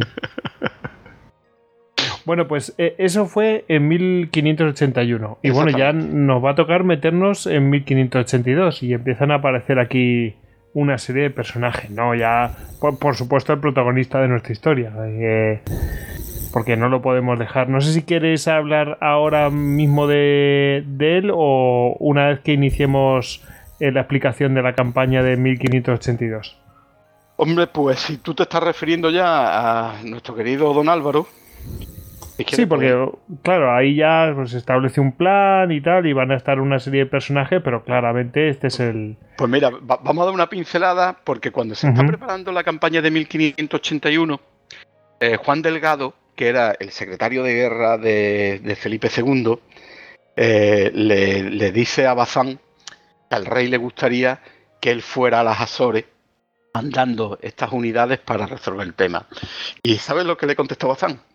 Que la operación estaba destinada al fracaso y que si querían para el año 1582 eh, él llevaría la armada. O sea que él ya sabía cómo era el tema. es que era como un reloj este hombre. Estaba planificando y, veía que, no, que, eso no estaba bien, de la forma en que se había hecho la, primera pequeña armada, porque además, fíjate tú, mm, eh, Pedro de Valdés estuvo todo el año de 1580 al mando de lo que se llamaba la Armada de Galicia o la Armada de Bayona.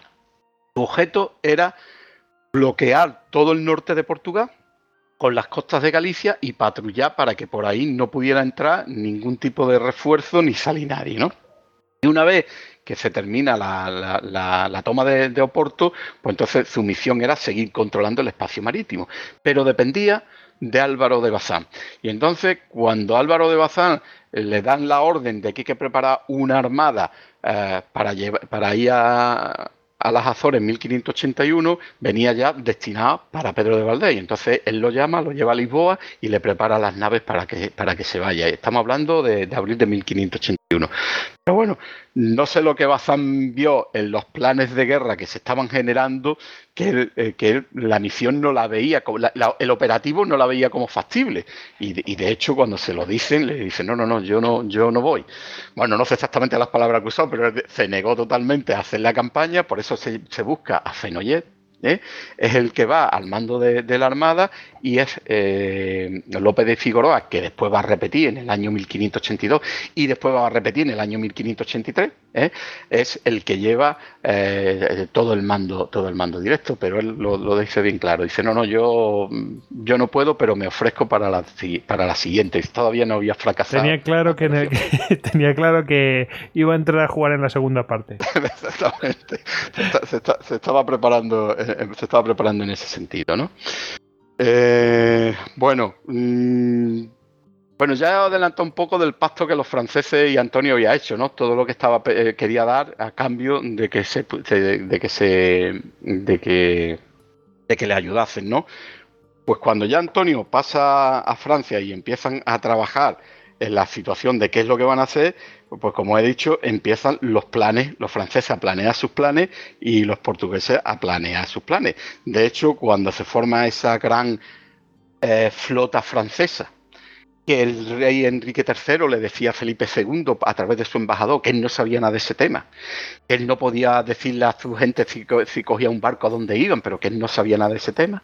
Vaya, vaya cara dura, porque a todo esto, tú fíjate, el servicio de inteligencia que tenía este hombre, eh, las inteligencias que le llamaban Felipe II, es que vamos, es que poco menos le estaba llamando idiota en la cara eh, el, rey de Francia a Felipe II. Y eh, Felipe II, pues se tendría que morder la lengua, en plan de eh, me gustaría aplastarte. estaban en paz y no, y no había que, que, bueno, oficialmente tal, pero oficiosamente este sabía perfectamente que estaba conspirando contra, contra él. claro, es que si pierdes, si pierdes la, el partido, la primera parte, es decir, ah, eso estaba pues prácticamente era un problema local, ¿no? Y regional, mm, que lo tenías que sofocar o no. Pero es que ahora ya es, eh, ya es otra división. Aquí ya tienes que poner la carne, ¿no? Porque aquí ya está, te están planteando una nación que está, te va a mandar una flota, una señora flota. Exactamente. Y, bueno, de, de, hecho, esa situación y esas palabras que le da Enrique III a Felipe segundo es, eh, tiene que ver mucho con las instrucciones que Felipe II le va a dar a Bazán en 1582 y con una parte fea que tiene el operativo de 1582, eh, que fue mm, la ejecución de todos los prisioneros franceses después de la batalla. sí, sí, sí, sí, sí, sí, sí, que el rey francés viene a decir le contesta y dice, oye, nosotros no tenemos nada que ver si hay barcos que se van por ahí y si alguno hiciera lo deberíais tratar como pirata porque claro, no es, no es nuestro. Correcto. y lo deberíais colgar. Correcto. Y, se le, y, a, todos los prisioneros se le aplicó la ley de la pediatría en el mar. Sí, sí, sí, sí. Pasaron todos por el patíbulo. Sí, a, alguno creo que se les perdonó, pero, pero casos puntuales en plan de que algún capitán dijo, venga, esto tal, pero pero da igual, o sea, lo que venía era decir, mira, eh, es que no lo decimos nosotros que hay que tratarlos así, que nos encanta tratarlos así, sino es que además lo dice su propio rey. o sea que... exactamente, además es que el rey me ha dicho que ustedes no sois súbditos de él, que sois pirata y que por lo tanto pues lo sentimos mucho, pero, pero así va, ¿no? Eh, de, hecho, eh, os comentaba de que los franceses iban por un lado y los portugueses por el otro, ¿no? el operativo francés lo que preveía era que eh, Felipe Strozzi, con el grueso de la flota, eh, ocuparía las islas de Madeira. Eh, que a continuación bajarían a las Madeiras, a continuación se, dirigirían a las Azores, cometerían a la isla de San Miguel y de Santa María, que eran las dos que habían jurado fidelidad a, Felipe II, y entonces restituían en el poder a Antonio, en esa parte del territorio portugués. Allí quedarían un tiempo para eh, afianzar la soberanía de la isla Pero paralelamente que Felipe Strozzi hacía eso, su vicealmirante, el conde de Brissac, se tenía que ir a la isla de Cabo Verde y apoderarse de ella. Y cuando todo eso se había conseguido, entonces Felipe Strozzi tenía que pasar al Brasil a eh, ser coronado virrey de Brasil por parte de Francia. Esos eran los planes franceses para las islas, para las islas Terceiras, ¿no? Y los planes de, eh, que habían montado el Estado Mayor portugués era eh, que en principio toda esa flota que se estaba reuniendo era para llegar a las Azores, eh, conquistar la, San Miguel y la Santa María y ponerla bajo su orden, reembarcar los 8.000 soldados que tenía el, el, gobernador, que ya había, que, Cipriano de Figueredo ya había, ya había sido sustituido por, por Manuel de Silva, ¿no? reembarcar esos 8.000, venir a la península y desembarcar en un área que no estaba totalmente definida. De hecho, fíjate tú, si el plan estaba mal definido, que lo mismo hablaban de desembarcar por Oporto que desembarcar en el sur, en Lagos, ¿no? Fijaros la tremenda disparidad que tenían en, ese concepto. Por supuesto, eh, eran totalmente contradictorios los intereses franceses de los intereses portugueses, ¿no? Bueno, pues lo metemos en, el año 1582 y aquí en el año 1582 ya se ve que hay que preparar un operativo y que esto va a terminar en, una, en, un encuentro, va a terminar en un encuentro y que ese encuentro va a ser las Azores y entonces se empieza a, planificar qué es lo que va a ocurrir, ¿no? ¿Qué, ¿Qué, va a hacer? Entonces, ahora mismo lo que hay es una carrera contra el tiempo, porque fijaros, los dos operativos que hacen tanto los franceses como los españoles no consistían en provocar una batalla naval. De hecho, la batalla naval de San Miguel no se tenía que haber dado, nunca se tenía que haber dado. Porque el área focal, el área focal que era las Azores, tenían dos bases operativas, la isla de Terceira para los franceses y la isla de San Miguel eh, para los españoles. De modo que el, operativo que planifica cada Estado Mayor no es llevar a ambas flotas o armadas a un encuentro naval, sino que el objetivo principal, el objetivo focal estratégico es poder tomar la base operacional del contrincante. Y entonces, en esto, fijaros eh, que la batalla se iba a resolver en, una, en un desembarco anfibio no en un combate entre flotas. Por eso decía que nunca la, batalla de San Miguel se tenía que haber dado. Nunca si los operativos hubiesen salido. Pero ya sabéis la máxima de que ninguna operación militar sale como se planifica, ¿no?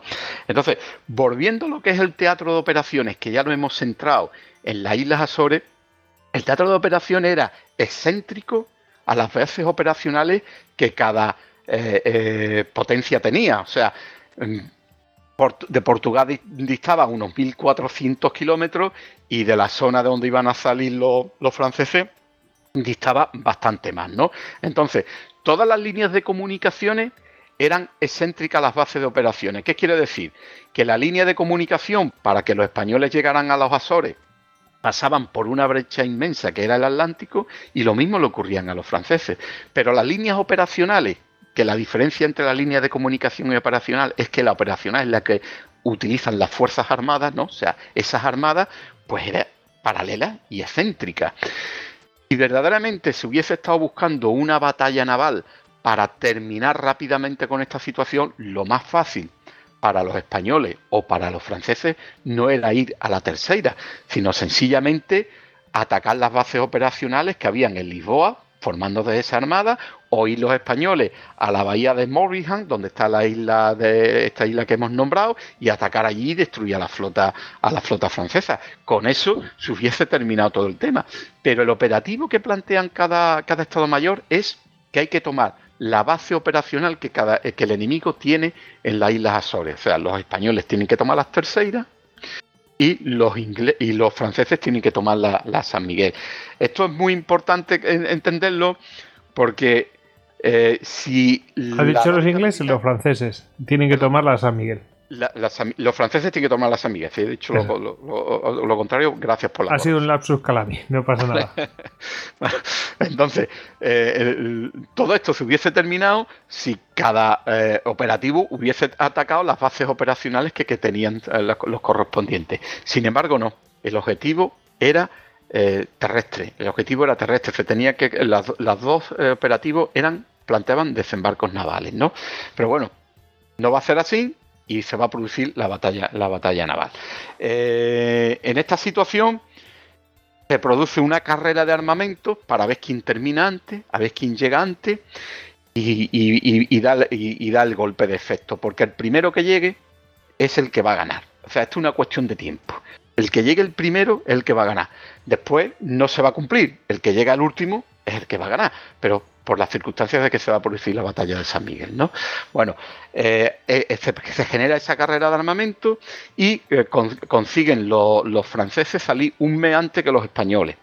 ellos salen cuando hay noticias en España de que los franceses ya están en camino, pues entonces se produce cierto nerviosismo y hay que sacar la armada a la calle, perdón, al mar. Como sea, porque están haciendo preparativos, pues ya sabemos que Álvaro de Bazán era muy dado a tener todo bien preparadito y arregladito. Pero claro, eh, la situación ha cambiado. Exactamente. De hecho, uno de los graves inconvenientes que tenía el operativo español era eh, que se estaba eh, fraguando en dos bases operacionales distintas, Lisboa y Cádiz. Y además tenía otros hándicaps, que es que se había declarado una epidemia de peste en la Baja Andalucía y parte de, Portugal, y entonces em, reclutar fuerza y, sobre todo marineros fue algo complicado, ¿no? Y otro error que se cometió, que cuando en 1580 termina la campaña militar, bastantes eh, compañías se habían disuelto y se le habían dado la, licencia, con lo cual había una serie de faltas de tropas que hubo que buscar, ¿no? De hecho, se trajeron cinco compañías de Flandes y el tercio de Nápoles, eh, al mando de López de Figueroa se tuvo que traer, se tuvo que traer de, Italia para, para reunir las fuerzas. ¿no? Bueno, pues cuando eh, esta situación se da, los franceses llegan primero y los franceses eh, eh, llevan a establecer su plan de operaciones, que era tomar la base operacional española de la San Miguel. Y de hecho desembarcan y la toman totalmente, excepto el castillo de San Blas de Punta Delgada. Esa resistencia que hace el castillo es lo que le va a dar tiempo a que Bazán llegue y se genere. Eh, y fijaros, fijaros una cosa, solo con la sola presencia, solo con la sola presencia de la Armada Española, los franceses reembarcaron todas sus tropas y lo que habían ganado en una batalla, podríamos decir un desembarco ejemplar y en una batalla fácil, ¿eh? lo perdieron en 24 horas.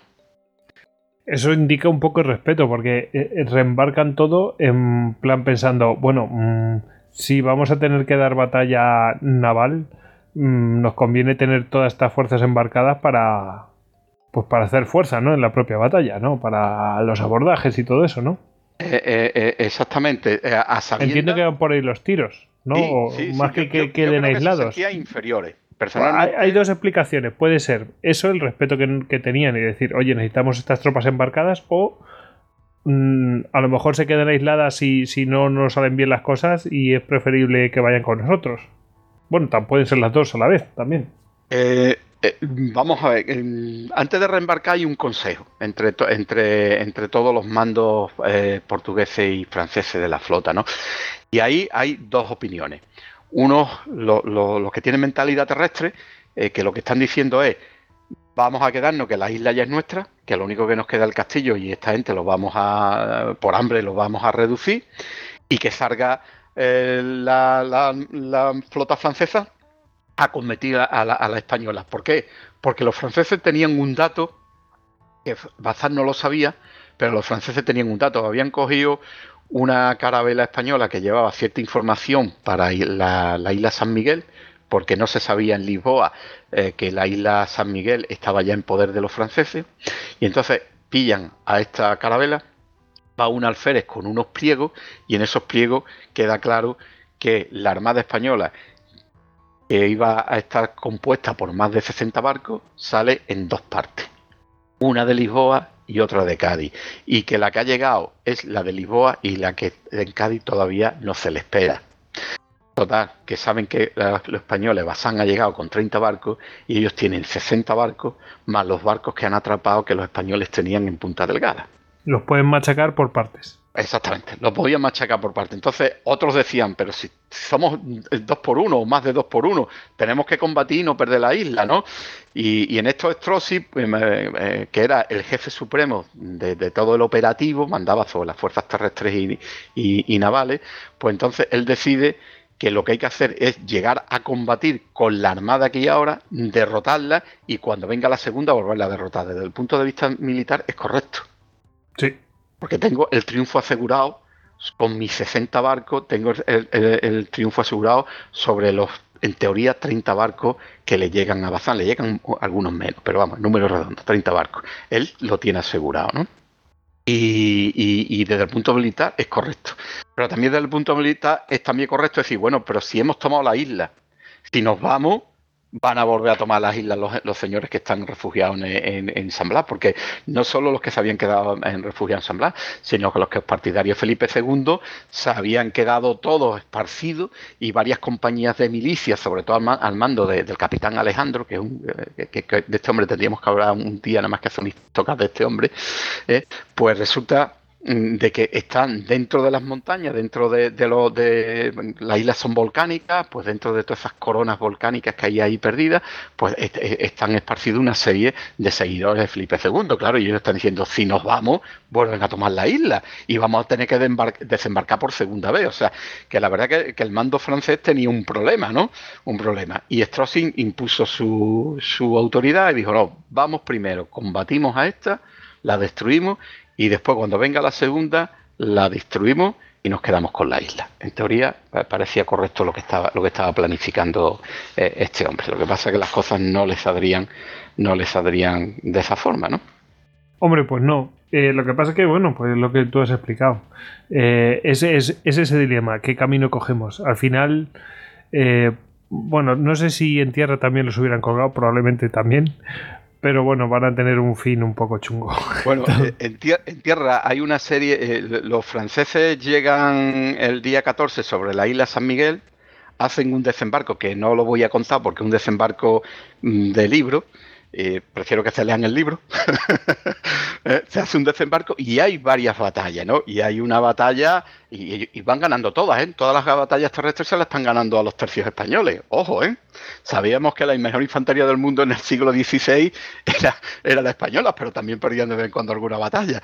Y precisamente la isla se pierde eh, porque pero fue más por la falta de cantidad de tropas que más por la capacidad combativa de, los soldados españoles que estaban allí. ¿eh? Es muy interesante como eh, apenas 600 soldados españoles se enfrentan a 3.000 franceses. Bueno, saben, salir del atolladero después de que le habían hecho una pinza, salen salir del atolladero, eh, dejar a, los franceses mm, eh, afuera y poderse refugiar en Punta Delgada. ¿no? Fue una maniobra que el capitán que llevó, al final fallecería el capitán eh, que mandaba estas tropas, pero fue un enfrentamiento y además que, sin miedo, porque es, como lo cuentan las crónicas, ¿no?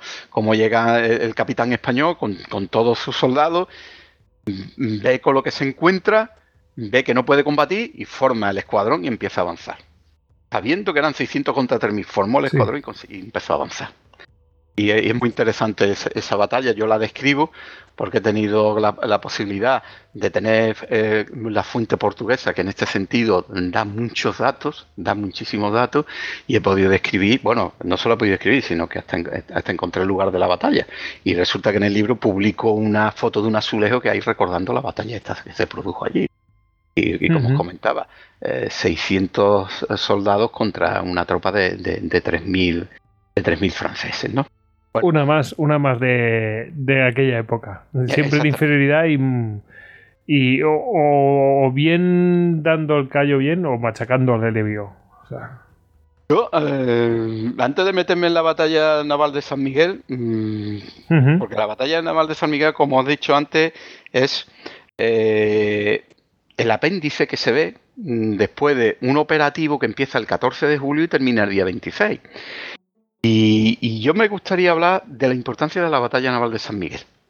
Una de las cosas que a mí me, ha llamado más de, esta batalla es lo poco que está estudiada. Yo no sé si te acordarás cuando grabamos el histocast de, de, la, de la Armada Invencible. Estuvimos hablando un poquito de esta batalla y yo te dejé de caer. No quiero continuar porque será una sorpresa. La, sorpresa era que estaba trabajando en el desarrollo de este libro, ¿no? Ay, hay que, hay que, alguno se volverá al episodio 111 y lo verá con ternura.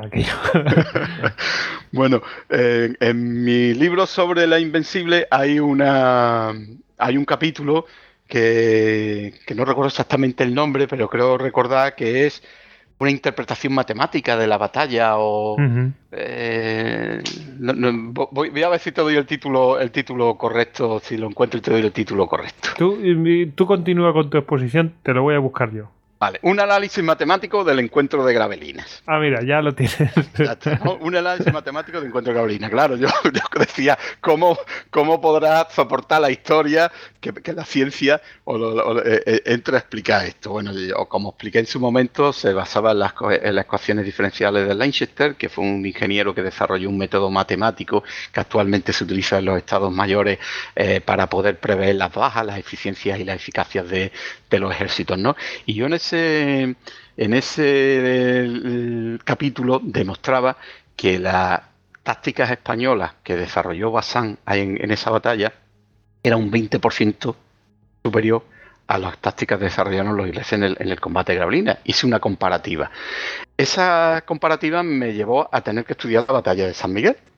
Claro, cuando yo entré en la batalla de San Miguel, vi todo lo que había por detrás todo lo que había por detrás que no lo había escuchado nunca en ningún libro. O sea, no lo había leído en ningún libro. Apenas eh, si hay eh, libros que se dedicaban exclusivamente a esto, excepto el de Cesario es del año 1886, que en realidad es un compendio de documentación no había eh, libros que, se dedicaran exclusivamente a esta batalla y, todo se cernía al día 26 al día 26 de, julio día 26 día 26 de julio pues como adelante antes el día 23 de mayo hubo también una batalla naval que fue bastante importante que pudo haber puesto fin a, los objetivos franceses de, haber tomado la isla San sin embargo, eh, los franceses fueron derrotados ahí también. Y hay otra serie de, de, batallas más que se producen, ¿no? Bueno, Quiero hablar de la batalla de San Miguel porque, mm, y, esto no es eh, decir que la otra batalla a la que voy a nombrar no tenga su importancia, pero mm, Lepanto, Lepanto tiene un lugar en la historia eh, que yo creo es justo, pero probablemente comparándolo con la batalla de San Miguel está desproporcionado. Es verdad que Lepanto fue una gran batalla y donde probablemente se enfrentaran las unidades de navales con más números que hayan existido. Es casi 400 barcos combatiendo unos contra otros con unas maniobras bien efectuadas, donde hubo unos réditos eh, de triunfo grandísimos con, un montón de, galeras hundidas, apresadas con unos botines grandísimos. Y entonces Lepanto tiene su lugar en la historia, y sobre todo porque estuvo Miguel de Cervantes, que quizás eso lo haya encumbrado más. Pero fijaros, para mí Lepanto eh, fue un freno. No decidió de quién era el Mediterráneo. Eh, no eh, decidió eh, de quién podía tomar la rienda en, ese área, sino sencillamente lo que hizo es frenar y mm, dar cierta tranquilidad a la cristiandad, porque lo cierto es que la costa berberisca siguió estando ahí y siguió habiendo asalto tanto a, las, costas italianas como a las costas españolas. De hecho, eh, todos sabemos que al año siguiente los otomanos habían conseguido recomponer eh, su armada con otras 200 galeras. Otra cosa es que no tuviesen eh, los mandos adecuados porque hubo una grandes pérdidas humanas. Pero Lepanto, que tuvo una gran importancia en el conjunto de la historia europea, lo que hizo fue poner un límite entre los, cristianos, los cristianos y los infieles, o entre el Islam y los infieles, según como se quiera ver. Pero lo que hizo fue un poco eh, decir, bueno, eh, eh, tú te quedas allí, yo me quedo aquí y está esta zona intermedia donde nos vamos a dar algunos días, vamos a seguir dándonos algunos días, algunas leñas, ¿no? Sí, pero, ya no... va a ser el turco el que va a mandar en el Mediterráneo. Eso es, o sea, que mm, no va a haber un dominador eh, eh, se, va a estar ahí pim pam pum y nos vamos arreando. Exactamente. Pero si estudiamos la batalla de lo que se consiguió con la batalla de San Miguel, ya que hemos eh, explicado todo el problema del teatro operativo, ya que hemos explicado el área focal de las Azores, la importancia que tenía en las líneas de comunicaciones españolas entre el Nuevo Mundo y la península, en la batalla de, San Miguel lo que consiguió para la corona española fue la globalización. Esa batalla no se gana, no hay globalización. Si esa batalla se pierde y los franceses e ingleses montan sus bases operativas, probablemente América no se hubiese eh, conquistado o colonizado como surgió, sino que a la vez se hablaría más francés, más inglés, menos español. Eh, fijaros que la batalla naval de San Miguel quitó a la marina francesa hasta que no llega Richelieu al siglo siguiente, la, Marina francesa queda perfectamente desaparecida de la, operatividad estratégica en el Atlántico. 50 años, 50 años, eh, decía Agustín, eh, que no sé si llegarán a 50 años, pero vamos, eh, alguna incursión, unas cosas puntuales, pero pero de manera efectiva, o sea, retira de decir, ahora, Francia fuera, como, como, como aquello que dijeron los ingleses con después de Austerlitz retira el mapa de Europa que ya no nos sirve. Más o menos el, símil, es bueno, exactamente. El símil yo, creo, yo creo que es bueno. Pues, como te decía, la batalla de San Miguel lo que, eh, lo que consigue es afianzar ese imperio global y dar el dominio de las rutas del Atlántico durante muchísimo tiempo, porque efectivamente en 1640 comenzará eh, la separación de, Portugal, de la corona portuguesa del resto de, las coronas. Una guerra que creo que duró veintitantos años, creo que hasta 1660 y tantos creo que no se consiguió la independencia total, ¿no? Eh, pero durante esa época y durante el siglo siguiente, a pesar de que las Azores ya eran de Portugal, pero las relaciones España-Portugal se mantuvieron, el dominio de las rutas atlánticas el ruminio de las rutas atlánticas, a pesar de que en el siglo, la segunda mitad del siglo XVIII, podríamos decir que era la marina inglesa la que campeaba, todos sabemos que, eh, y lo hemos dicho en más ocasiones, eh, que los convoyes de, las flotas que, han, quedaron o fueron apresadas, tenemos prácticamente dos. Uno por, creo que fue en 1627 por el holandés y otro en 1654 por Blake, ¿no? Porque la de Rande, la, en 1702, la batalla de Rande, eh, la verdad que fue una cosa muy rara dentro de la bahía donde, donde los ingleses atacaron, ¿no? Pero vamos, en 300 años de dominio de esas rutas comerciales eh, de, tránsito en una dirección y en otro, el dominio sobre el Atlántico fue español, aunque la Marina de Guerra no estuviese en la segunda mitad del 17 a la altura de lo que tenía que estar. Pero fue, fue, en español. Entonces, esta batalla. Hay, hay, una, hay un aspecto que es que en realidad con los que pugnábamos en los siglos anteriores eran con los franceses y los sacamos del mapa. O sea, Correcto. o sea la, gente se piensa que con los que primero nos empezamos a dar tortas es con los, con los ingleses y no es cierto. Con los primeros que nos estamos dando tortas eh, eh, es con los franceses. De, hecho. y todas las pugnas están ahí, en Italia, en todos sitios. O sea, se, se, podría decir que por tierra se desactiva a Francia en Gravelina y por mar en San Miguel. Correcto. Es muy buena apreciación, Hugo. Eh, yo, creo que sí, que es donde se queda bloqueado, porque como bien dice Goyo, el problema francés es Francisco I, Carlos I. Es, ese, problema es donde empieza. Y de hecho, si las flotas de India, el sistema de convoy se desarrolla, es gracias precisamente a la piratería del corso que hacen los franceses a raíz de la, de la primera guerra eh, franco-española, allá por el año 1520 y poco, ¿eh? que es cuando los piratas eh, franceses que se dedicaban a hacer toda la piratería por el norte, el norte español, por Galicia y empezaron a bajar a, San Vicente y, empezaron a bajar a San Vicente, entonces tendieron a ir hacia las Azores a partir de ese momento cuando se idean todo el tema de los convoyes, ¿no?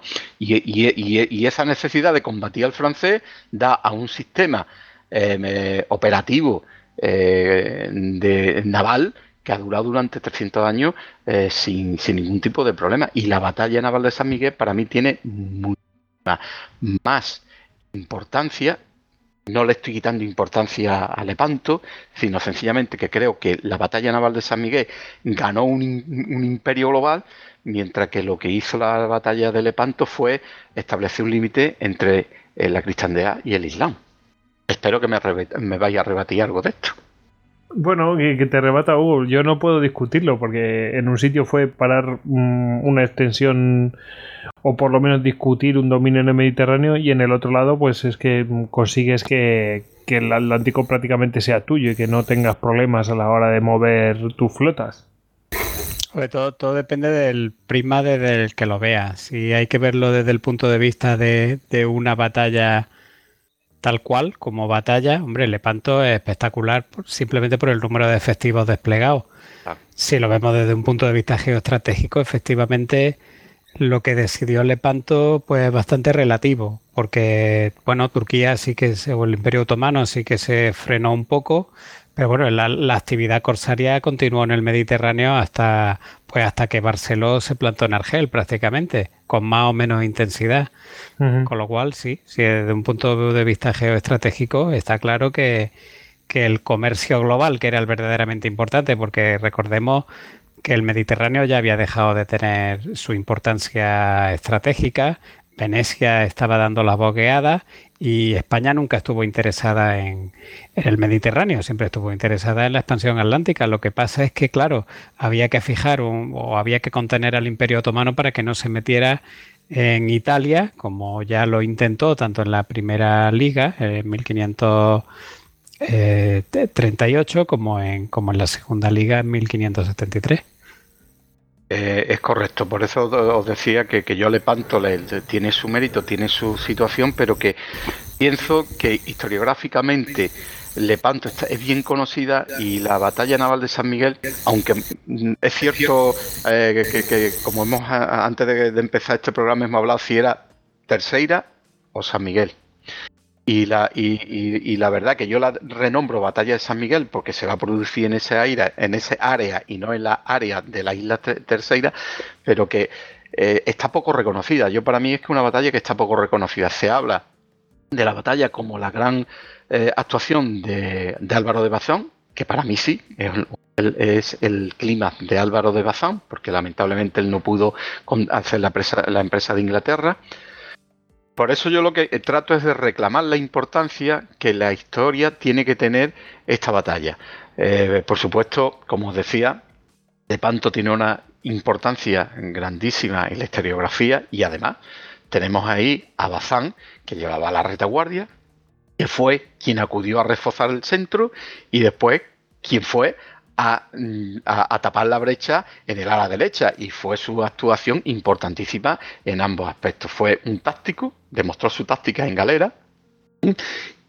En San Miguel volvemos a tener a Bazán.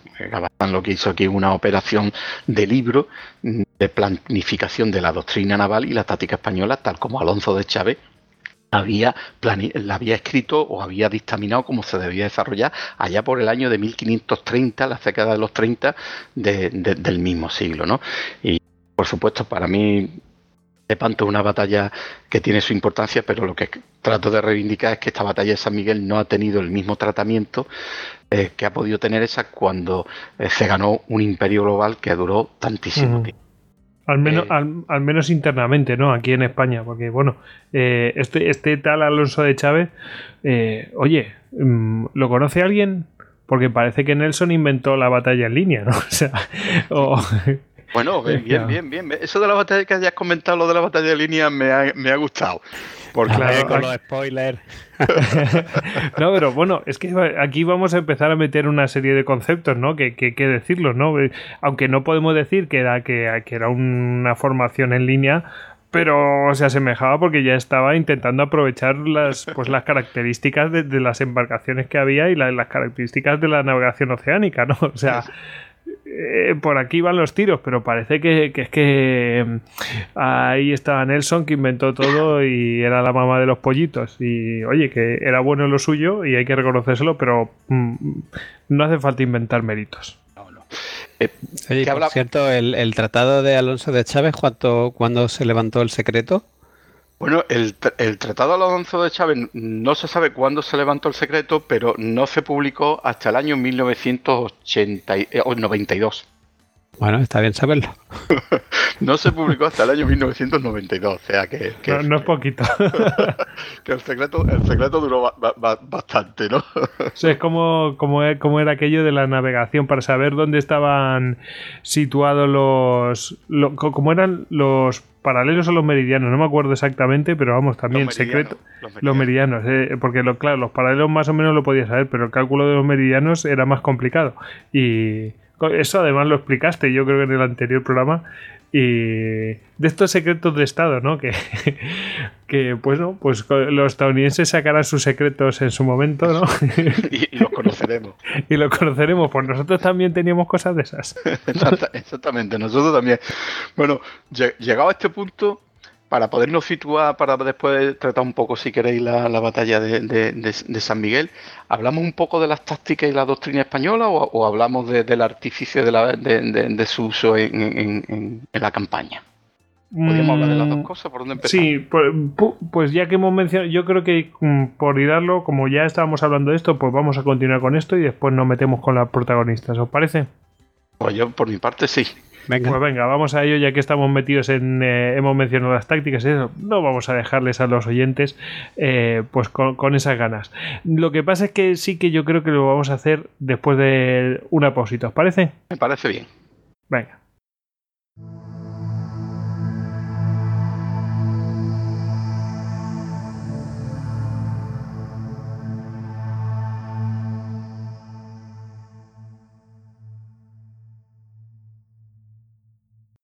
Puedes encontrar más capítulos de Histocast en cuonda.com.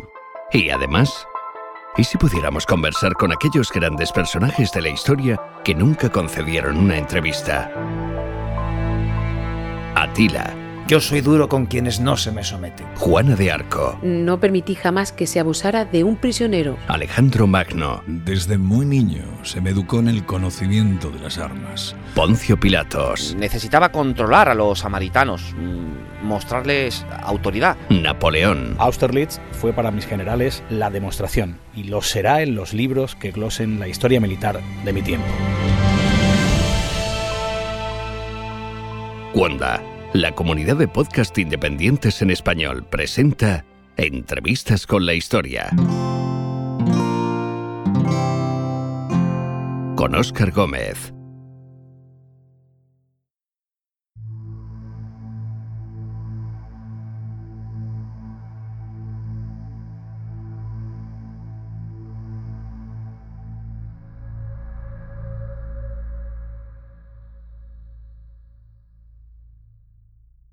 Bueno, ya estamos de vuelta de esta pausita y bueno, pues lo prometido es deuda. Vamos a hablar un poco de las tácticas navales y bueno, bueno, cómo se combatía y qué era lo que tenían los españoles para ser tan efectivos, le funcionaría, no se le funcionaría, era innovador, era revolucionario. Bueno, vamos a verlo.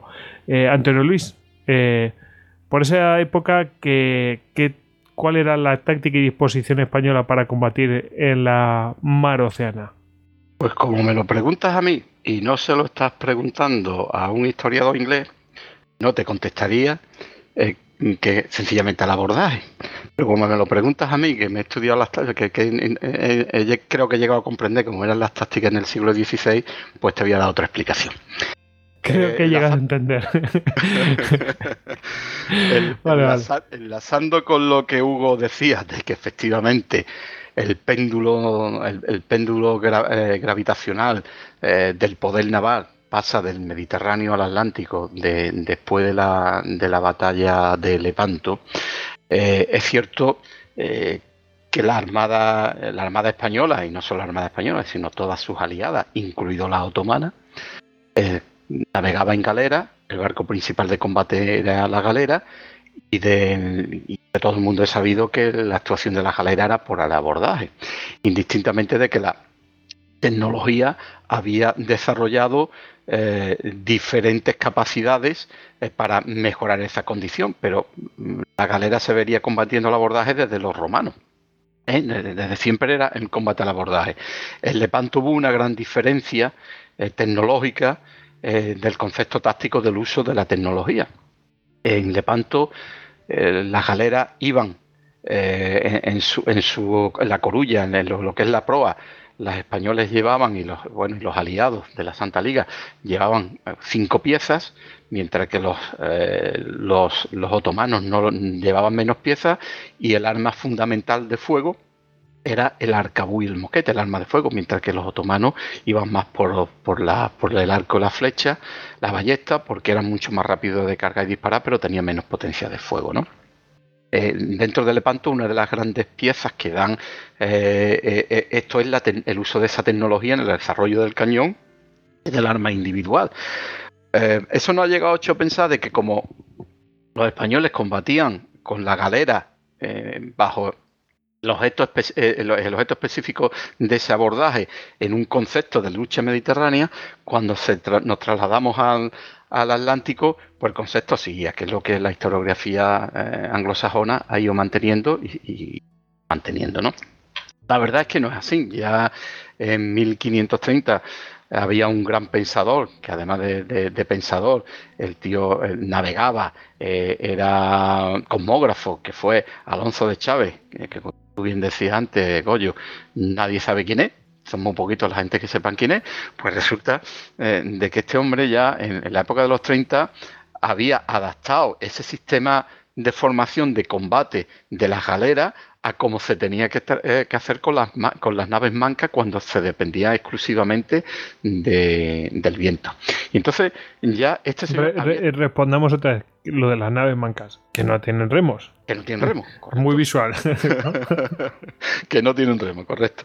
Bueno, pues entonces eh, Alonso de Chávez no solo mm, desarrolla cómo debe de combatir una nave individualmente, cómo tiene que formar, cómo tiene que actuar los artilleros, cómo tiene que... Eh, que, que actuar el capitán de la nave, sino que también plantea cómo un conjunto de naves tienen que formar y cuáles son las reglas básicas de ese combate. Alonso de Chávez desde primera hora dice que hay que cabalgar al viento. En aquella época, cabalgar al viento, ¿qué significaba? Pues tomar el barlovento. Lo que siempre se ha, dicho que había que ganar barlovento y tener el barlovento para eh, poder tener posición táctica superior en capacidad de movimiento sobre el enemigo. Pues es decir, vamos a explicar el tema del barlovento. Eso es que a ti te dé el viento antes que al enemigo. Es decir, que el viento, eh, o sea, el enemigo tendría que remontar el viento y el viento está a tu favor para ir hacia el enemigo. Es decir, tú tienes la iniciativa, la iniciativa para atacar al enemigo por donde a ti te dé la gana. En cambio, el enemigo no, porque tiene que ir en contra del viento para atacarte a ti. Correcto. Así que tiene que esperar a que tú llegues y está a merced de cómo te muevas tú. Eh, eh, eh, ese es el barlovento como tú bien lo has explicado, Goyo. Bueno, pues y el otro es el sotavento. El, que en la posición de ventajosa es sotaventos. cuando se ve, estoy, estoy sotaventado, uh, está mal el tema. está mal, exactamente. Está Hombre, cada, verdaderamente cada mm, posición tiene su ventaja y su inconveniente. No creáis que, el, que el, barlovento lo es todo. Especialmente para el tema de la artillería. Exactamente. Y, y para mantener la formación. Es más fácil mantener una formación a sotavento que a barlovento. Pero es que nos estamos metiendo en el siglo XVIII, ¿eh? Y me va a destripar otra cosa que tengo, otra sorpresa que tengo. Vaya, vaya. no, podemos, no podemos continuar por esa línea. O me va a hacer spoiler, como a ti te gusta decir. bueno, pues lo, lo, primero que nos decía Alonso de Chávez, le decía, es que, señores, hay que cabalgar sobre el viento, o sea, hay que tomar el barlovento. Lo segundo que decía era que había que mantener la formación sin romperla y había que llegar a combatir sin romperla. Lo tercero que decía es que había que hacer un desgaste, un uso del cañón y acercarse al enemigo haciendo un desgaste del cañón. Lo siguiente que decía es que era el grupo principal, el grupo principal de la, de la armada es la que tiene que combatir. Las alas son las que tienen que actuar desde fuera con la artillería. Fijaros lo que estoy diciendo. Desde fuera con la artillería. O sea que estamos hablando de combate lejano de artillería que decía ya en 1530 un, un, ideólogo español. ¿eh? Y hay que combatir desde afuera con la artillería y nunca tiene que llegar a, a, enzarzarse en el combate de tú a tú. Solamente cuando las naves se dan a la fuga es cuando hay que ir a darle casa y atraparlas, pero mientras tanto desde afuera utilizando la artillería. Esas son las alas, o sea que está, eh, está entendiendo que hay tres partes, es decir, que hay dos alas y luego está el cuerpo principal. Es correcto. ¿no? O sea que podríamos estar hablando de esta, que ya es muy moderno, ¿no? De esto que estamos hablando es eh, de vanguardia, mmm, centro, que es la parte principal, y después una retaguardia, ¿no? Correcto, pero es que Alonso de Chávez ya le llamaba a vanguardia, batalla y retaguardia. Claro. Solamente que hablaba de las alas cuando la formación tomaba ciertas disposiciones, porque todos ellos no, no, hemos entrado ahí. Entonces él podía hablar de a la derecha y a la izquierda, pero él ya hablaba de la avanguardia, fíjate tú que no vanguardia, sino la avanguardia. Avanguardia, qué bonito. ¿Eh? La avanguardia, la batalla y la retaguardia. Es más, la retaguardia no tenía por qué, si la, si la vanguardia iba al lado derecho, la retaguardia no tenía por qué ir al lado izquierdo, la menos iba al lado derecho según la disposición táctica del enemigo. Todo eso este señor lo había estudiado y lo, y lo, y lo planificaba, ¿no? Y entonces, eh, bajo ese concepto, el principio básico con el que este hombre actuaba y que era la doctrina, el pensamiento militar que tenían los, navalistas españoles en su momento, era que había que tener la iniciativa y la agresividad. Porque para la doctrina naval española, la batalla en el mar tenía que ser siempre decisiva. No podía quedar en tabla. ¿Por qué? Porque si en tierra eh, tú derrotabas un ejército o medio lo ponías en fuga, te quedabas con el terreno aunque no haya sido una gran victoria. Pero en el mar, si tú no derrotabas a una armada, tú tenías que retirar a recuperarte, él se retiraba y el que primero llegaba volvía a ocupar el espacio. Por eso la doctrina española determinaba que las batallas en el mar tenían que ser decisivas. Eso lo decía Bernardino cuando le escribió uh, su, tra su, tratado militar a Felipe II cuando él era príncipe. ¿no? Se lo decía así, las batallas en el mar tienen que ser decisivas. Bueno, pues Alonso de Chávez eh, planifica cómo se tiene que combatir siempre bajo esa perspectiva tomando el barlovento, manteniendo unas formaciones donde un núcleo principal actuaba para abordar y los otros desde afuera ayudaban con artillería, pero antes de llegar a ese abordaje había que producir un desgaste sobre el enemigo con el objeto gastar la artillería, ¿no? Como decía. Movilizarlo, romperle las velas, el timón, todo lo que se pudiera para que cuando tú llegaras a abordar estuviese a tu merced, ¿no?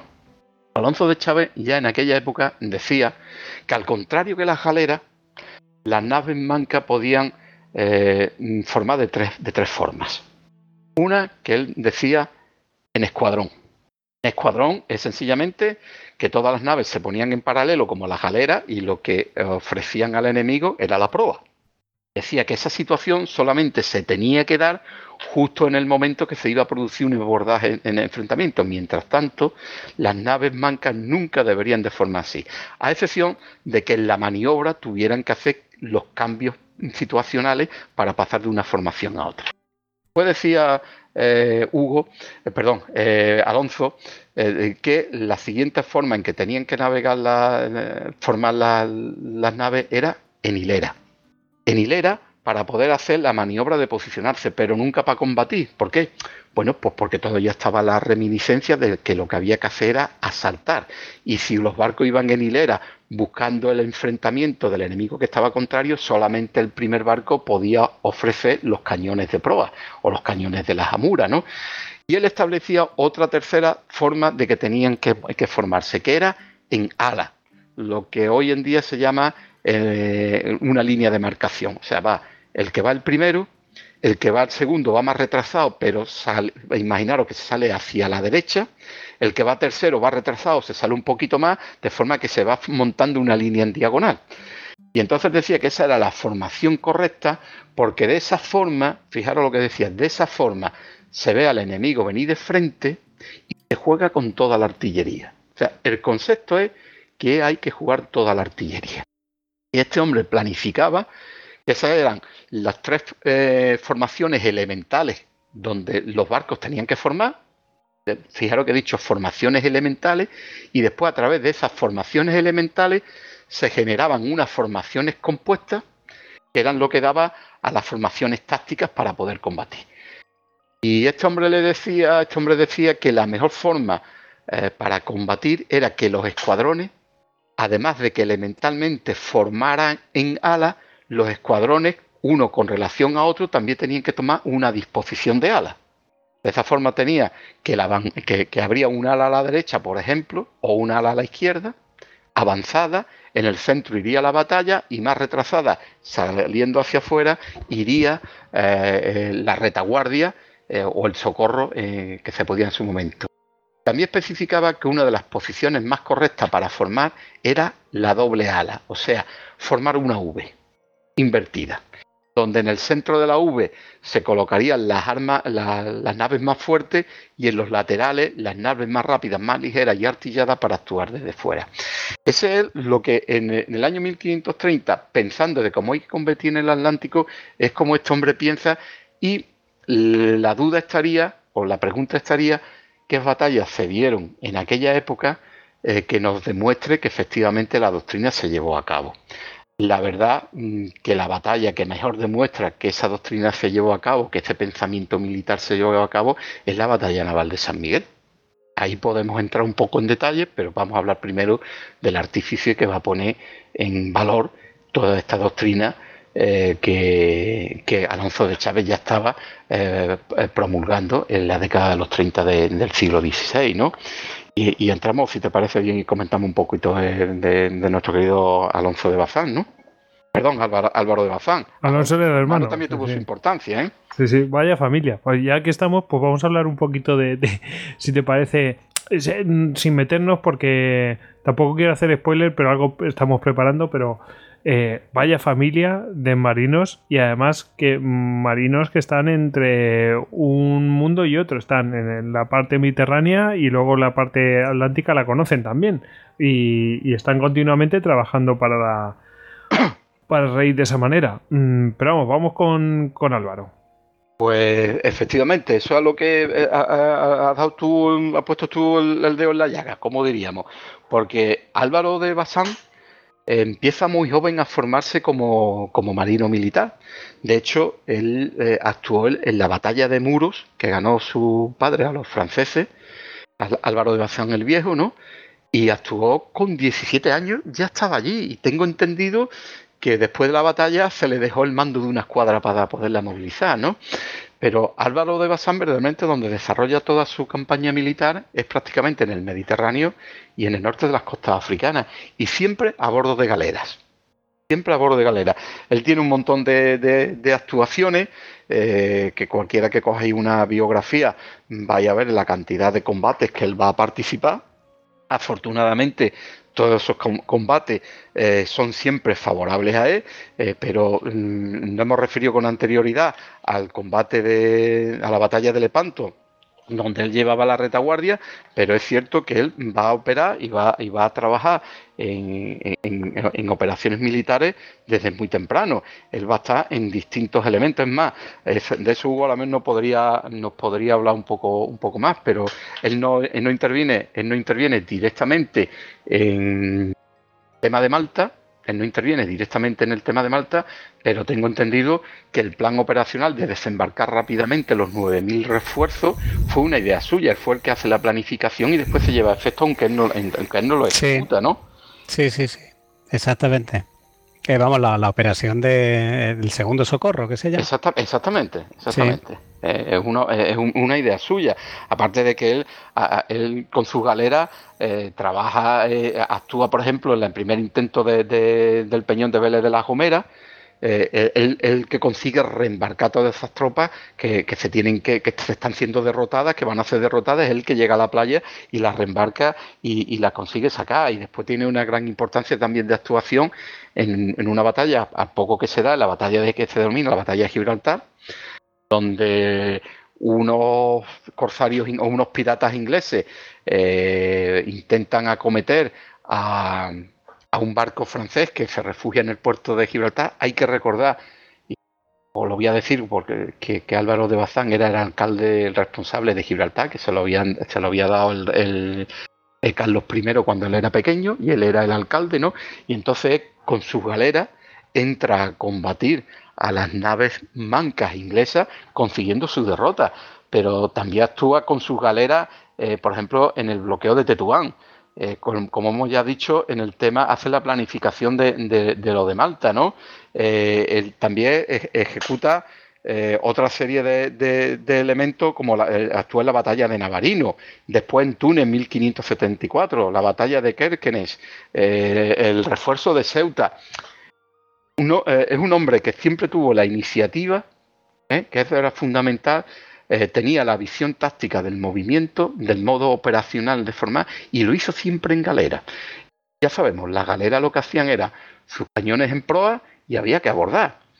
Y de buenas a primeras nos lo encontramos en el Atlántico gobernando una armada en principio de 60 unidades que tiene que ir a combatir, a, realizar un desembarco anfibio en la isla tercera pero que eh, por problemas eh, climatológicos esos 60 barcos no se reúnen, Recalde se queda eh, debido a una borrasca en la zona del Cabo de San Vicente y se tiene que refugiar en Lagos y él llega exclusivamente solo con sus menos de, de 30 barcos a la isla de San Miguel con su nave en manca. Claro, lo que tú podrías pensar en primera hora es que si este señor se ha formado en la táctica de galera, en el combate de galera, donde tú dispones el momento en que te mueves, porque esa es la gran ventaja de la galera, no depende del viento, sino que depende de una fuerza humana que puede mover el barco en, tu dirección a la velocidad que tú necesitas, puedes retroceder, eh, puedes hacer un ciaboga y cambiar de dirección rápidamente, ¿no? Y, puedes maniobrar grandes, eh, grandes unidades para buscar una posición táctica nos encontramos que ahora él depende del viento, él se tiene que mover en, el viento y, hay una tercera variable que él no domina. Claro, todos podríamos pensar que lo que él pretende es combatir a, la galera, al abordaje.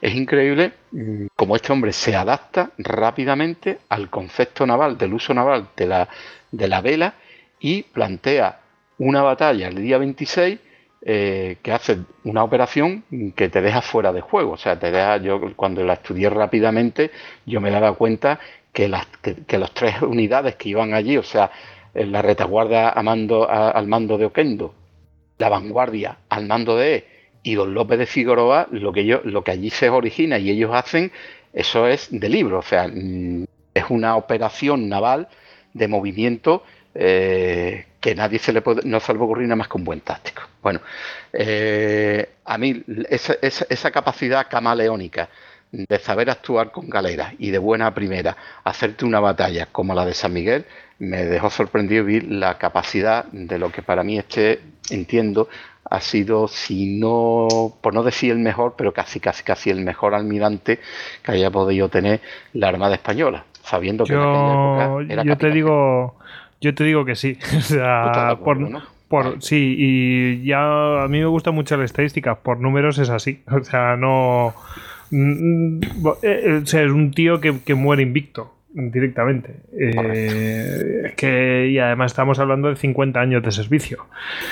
Hay otros que también eh, pues terminan el servicio invictos, pero, pero no en tantos años. O sea que simplemente por estadística ya es y lo que tú dices, la versatilidad que tiene este hombre, es capaz de pues pasar de un, de un sitio a otro y saber combatir, pero como si llevara toda la vida combatiendo en ese medio. Es, la verdad es que es impresionante.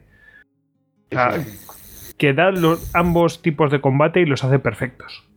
Eh, eh, tota, tota, totalmente de acuerdo contigo. Entonces, mm, yo, yo ya me, asumo, me asumo contigo de que sí, efectivamente, para mí yo creo que que es el mejor almirante que ha tenido la historia eh, naval española. Y, oye, que esto no quita nada a Barcelona ni a, Blas de Leso, ¿eh? Y a algunos otros más. No, no, no, no quita nada, pero. Para nada, pero es que estamos hablando de un gigante. O sea, estamos hablando de un tío que era un verdadero genio de lo suyo. Y, eh, y dices, bueno, a lo mejor tuvo que estar en alguna batalla mm, con más protagonismo? Pues hombre, más protagonismo que este, haciendo frente a una armada mm, de una gran nación, que la, nación que realmente se estaba oponiendo a España en esos momentos, y, en inferioridad de, número, o sea, la mitad de navíos que el enemigo, y habiendo participado en- con gran éxito en, en Lepanto, pues es que yo no sé, o sea, claro, que a lo mejor que este hombre tenía que haber sido francés o inglés para que... yo creo que vamos por ahí los tiros.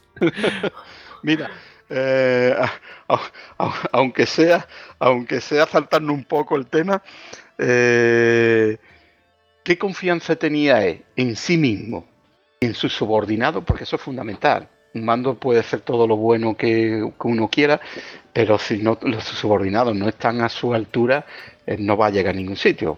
La experiencia dice eso, ¿no? ¿Qué confianza daría este hombre a su subordinado y cómo él eh, él confiaba en ello y en su capacidad. Que cuando mm, la Armada Española llega a la isla de San Miguel, que ya la isla de San Miguel está totalmente ocupada por los franceses, solamente queda el, el reducto del castillo de San Blas en Punta Delgada, pues sabiendo la gente del castillo que la Armada francesa era el doble de grande que la, que la española, eh, Juan del Castillo, que era el responsable militar había puesto el gobernador español, le manda por la noche, consigue que, un- que un- una pinaza rompa las líneas francesas, estamos hablando de líneas francesas en el mar, ¿no? Rompe esa línea francesa, llega hasta Villafranca, de- de- que es donde había llegado, estaba, estaba en la rada, ondeado eh, Bazán, y le dice, eh, Juan del Castillo le manda una nota diciendo, intente usted romper el bloqueo, véngase a la sombra del castillo, que de, aquí nosotros le podemos dar apoyo por el fuego. Y le dice Bazán, lo leo literalmente. Bien, vemos a la armada del enemigo con gran cantidad de velas, más que las nuestras, mas no tan buena y con tan honrada gente. Yo, con la ayuda de Dios y el viento me es favorable, le daré batalla.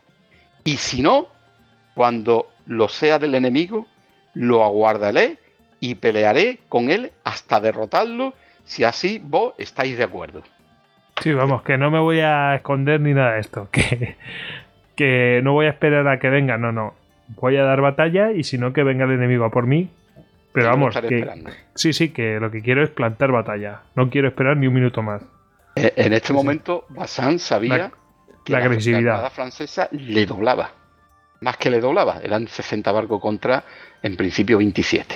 Sí, pero ya, ya de primeras, el tío ya se planta, se- se- eh, no se refugia, no, no busca el abrigo de, de- No, no, no.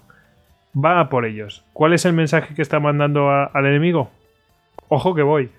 o sea, estoy en inferioridad, pero ojo que voy. Y ya la primera parte de la batalla ya se la está ganando. Moralmente, los otros, claro, dicen, ojo que este tío, que, que tiene la mitad de embarcaciones que nosotros, que viene a por nosotros. Fíjate el mensaje que le está mandando a los franceses. Exactamente, ¿no? Y, y la confianza que le está dando delante del castillo. Dice, si Claro. usted está- eh, y además le está diciendo, fíjate tú lo diplomático, le está diciendo al jefe del castillo, si usted da- está de acuerdo, yo voy a actuar de esta forma, pero le está diciendo, mira, que quédate ahí, que pues me toca a mí y esto lo voy a hacer yo de- por- con, con- con mi tema, ¿no? Y no estamos hablando de un cualquiera, estamos hablando de pues prácticamente el favorito del rey, o sea, o sea, el marino favorito del rey. Correcto. Bueno, pues eh, si, si queréis entramos un poco, en- en- ya hemos hablado un poco del hombre, vamos a ver el hombre cómo, cómo re- resuelve la situación, porque eh, Al- eh, don Álvaro llega, eh, O sea, ya, ya nos metemos casi en la batalla, ¿no? ya casi no, no- bueno, vamos a meternos porque, claro, la batalla de San Miguel es el día 26, yo te digo que no, yo, Sí, como sí, digo sí. en mi libro, la batalla empieza el día 22, Efectivamente, con los, con, los con los movimientos. ahí está. ¿Eh? Eh, eh, lo que hablábamos de, de Al- de- de Alonso de Chávez. Eh, cabalgar el... 22. Exactamente. Eso es. Vamos a verlo. Em- Bueno, Empezamos a aplicar la doctrina, empezamos a aplicar la doctrina. Bueno, damos más- entonces el pistoletazo ahora, ¿no? Exactamente. Empieza para- la batalla, chavales. Para ser más exacto, habría que irse al día 23. Pero bueno, es en realidad el día 22 eh, cuando eh, el- la batalla de San Miguel comienza. De hecho, eh, cuando mm, Bazán llega sobre la isla San Miguel, eh, no sabe el estado, la situación en la que está y donde el primer sitio donde recala es sobre eh, Villafranca. Villafranca está aproximadamente eh, separado de Punta Delgada, que es la capital de la isla, a unos 20 kilómetros. Y los franceses estaban en Punta Delgada. Bueno, los franceses ya sabían que los españoles llegaban porque le habían cogido una serie de emisarios eh, y, con los datos y sabían que estaban a llegar y Bazán no tenía ni la más remota idea de si había franceses o no había franceses y cuántos eran, ¿no? Las noticias que Bazán tiene es eh, el, día después de llegar por la noche cuando desde el castillo llegan estos señores que yo he estado diciendo, esa gente que consiguen cruzar la línea y le dan toda la información con el número de barcos que tienen y demás, ¿no?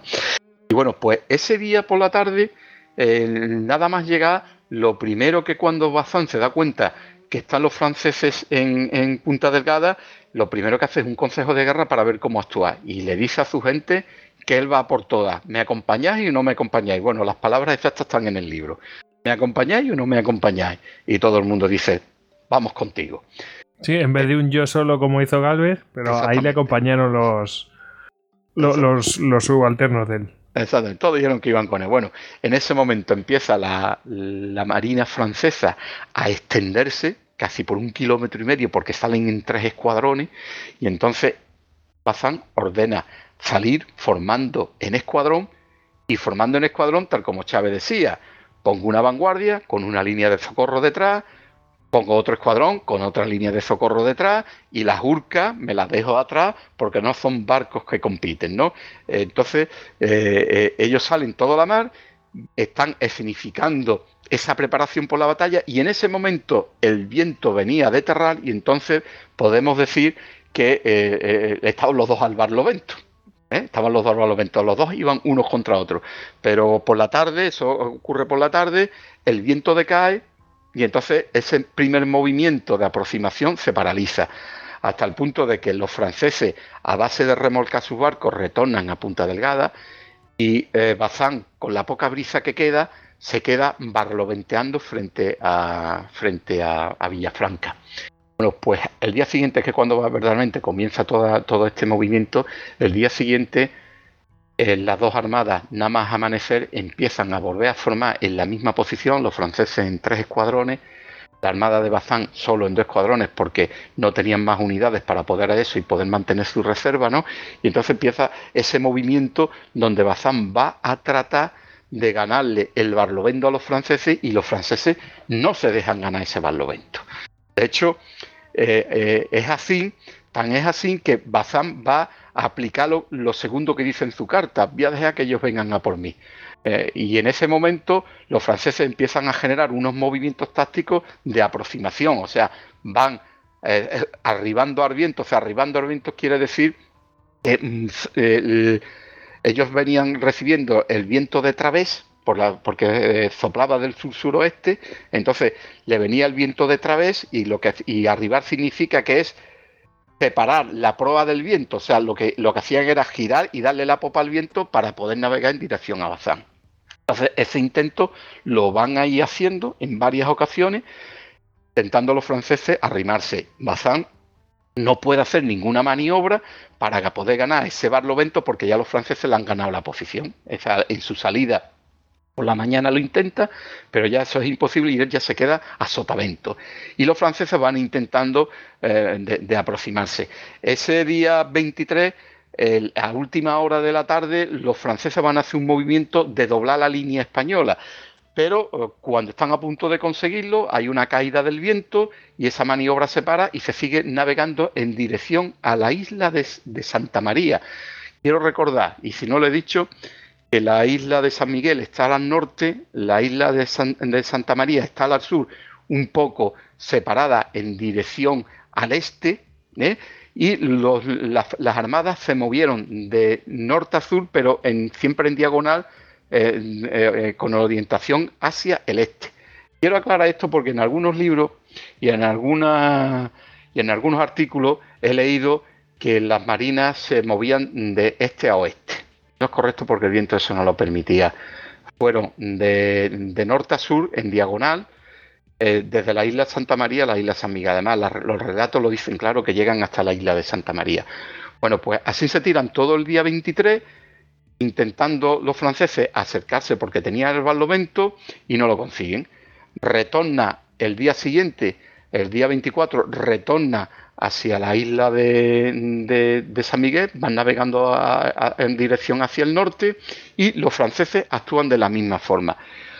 en este caso, como los franceses tenían ganado el Barlovento, al ir navegando en diagonal, la posición táctica de la Armada Española era más pegado a tierra y la posición táctica de los franceses era más salido al mar, de forma que por la tarde, de forma que por la tarde se va a producir el primer combate. ¿Eh? Se va a producir el combate. La vanguardia francesa, Strozzi, eh, ve eh, que, que la Armada Española va contra la costa, que tiene muy poca capacidad de maniobra, cree que ya no va a maniobrar y que se va a dar al través, y entonces ordena hacer una empopada con el viento a su favor y lanza toda su vanguardia contra la retaguardia española donde iba Oquendo. Bueno, en ese momento Bazán ordena orsar, orsar quiere decir acercar la proa al viento con el objeto de poderle dar los costados a los, a los franceses para poder disparar su artillería. Fijaros que estoy diciendo, dar los costados a los franceses para poder disparar su artillería. Ya estamos viendo que Bazán iba a hacer un uso táctico de la artillería lejana, desde afuera, para que los franceses no se acercaran. Bueno, eh, Oquendo también reacciona de la misma forma, pero la vanguardia francesa, según la teoría honorable de los caballeros, el almirante se tenía que enfrentar al almirante español. Entonces la vanguardia francesa deja a la retaguardia y va y busca a, la, Bazán con su, San Martín. Bazán eh, iba en ese momento eh, navegando en el San Martín. Cosa curiosa, va la línea española, los cuatro barcos de vanguardia van manteniendo la línea, van intentando orsar, van contra tierra porque no tiene otra, otra opción, o es da con la tierra o buscarse una maniobra, y ahí es donde viene el genio de Bazán, que saca una, una señal por la banda de estribó, ordena virada en redondo de la vanguardia, la vanguardia vira en redondo, se cambian las posiciones de los barcos, de forma de que los franceses van en dirección norte y ahora los barcos españoles van en dirección sur, o sea, van a contramarcha, y quiero leer un párrafo aquí para ver si me captáis la indirecta. Si lo encuentro, os voy a leer un párrafo. Bazán ordena virar la vanguardia empieza, vira toda, Oquendo, Oquendo, que ha salido de su línea con objeto de ir eh, eh, disparándole al cañón a la vanguardia eh, a la vanguardia francesa, se une a la vanguardia española, vuelve, él, gira y se pone información. Y, y, os voy a leer lo que dice Oquendo en su parte. Y visto por el marqués el atrevimiento, o sea, el atrevimiento se refiere al ataque que hacen los franceses, se atravesó con los dos galeones del rey San Martín y San Mateo. Es yo me puse con el mío en hilera y tomamos todas las demás de la armada a nuestro abrigo. Y así, puesto en este buen orden, pasó el enemigo por nuestro barlovento, con todas sus naves grandes, disparando toda la artillería de la banda y los galeones. Como la traían brava, hubo una buena escaramuza y no hubo mosquete ni arcaucería. Y con esto pasó este día. ¿Qué es lo que está diciendo aquí? Que la vanguardia forma en hilera. ¿Qué era la hilera en el año 30? El, equivalente a una línea, ¿no? A la línea en el siglo XVIII. Aquí el primer indicio de que hay un combate en línea y que lo ejecuta la Armada Española. Está clarito. O sea... Para mí sí, está clarito. Creo que hay algunos tienen que tomar consecuencias de, A lo mejor le da un soponcio a alguien. probablemente. A mí, a mí esto me recuerda, yo creo que esto es iterativo, a mí esto me recuerda al tema de la contramarcha. Y, solo hay que volver siempre al sentido común, que es que si ya Alonso de, de Alonso de Chávez había dispuesto que las formaciones debían ir en una especie, los escuadrones en una especie de fila en la que los barcos van un poco en diagonal para no taparse el viento, si eso es así, es, sencillamente porque es una maximización de la posible potencia de fuego. Entonces, estamos, es, es, algo de sentido común, igual que la contramarcha, que parece que la inventaron los holandeses casi en el siglo XVII. Y estamos otra vez lo mismo. Sí, claro, si lo lógico es que los barcos se pongan en línea para, para maximizar la potencia de fuego. Si eso tuvieron que descubrir los otros en el siglo XVIII, pues peor, peor para ellos. Correcto. Y yo, sé que tú eres un gran defensor de, que no fue eh, que no fueron los, suecos los que inventaron la contramarcha. Yo sé que, tú has defendido y, has demostrado movimientos tácticos de la infantería española en el siglo XVI que ya practicaban esa situación. Claro, sí, al final es sentido común. Todo el mundo tiende a maximizar su potencia de fuego.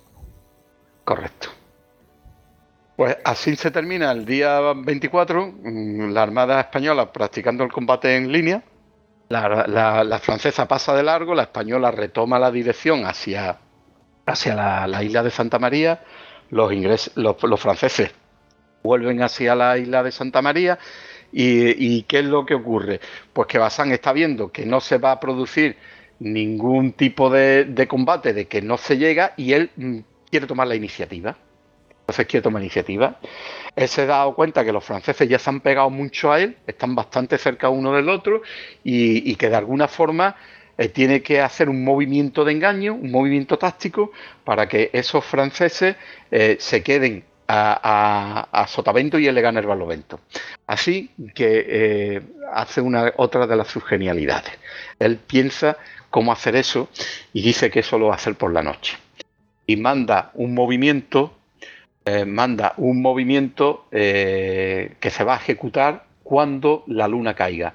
Ese, ese movimiento va a consistir en que eh, cuando se haga todo de noche, en el momento en que la luna aparezca, para virar toda la, armada en redondo y se van a pegar al fanal del San Martín y, y, él va a intentar llevar, cruzar la línea de retaguardia francesa y llevarlo al Barlovento.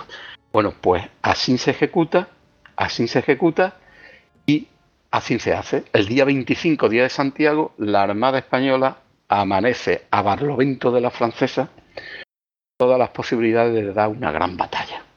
Y nada más comenzar el amanecer, Bazán ordena a formar en frente de escuadrón a todas sus unidades porque él vaya al ataque directo, va a abordar, porque ha coincidido de que la Marina francesa en esa noche se ha disgregado y ha quedado tendida en la mar en dirección hacia el este con unos cuantos buques delante, con unos cuantos buques delante eh, en, su vanguardia, que son fácilmente accesibles y que si llega toda la Armada Española con su frente de escuadrón trompa, sabe que puede eh, derrotarlo porque los otros que están a Sotavento no pueden venir a socorrer.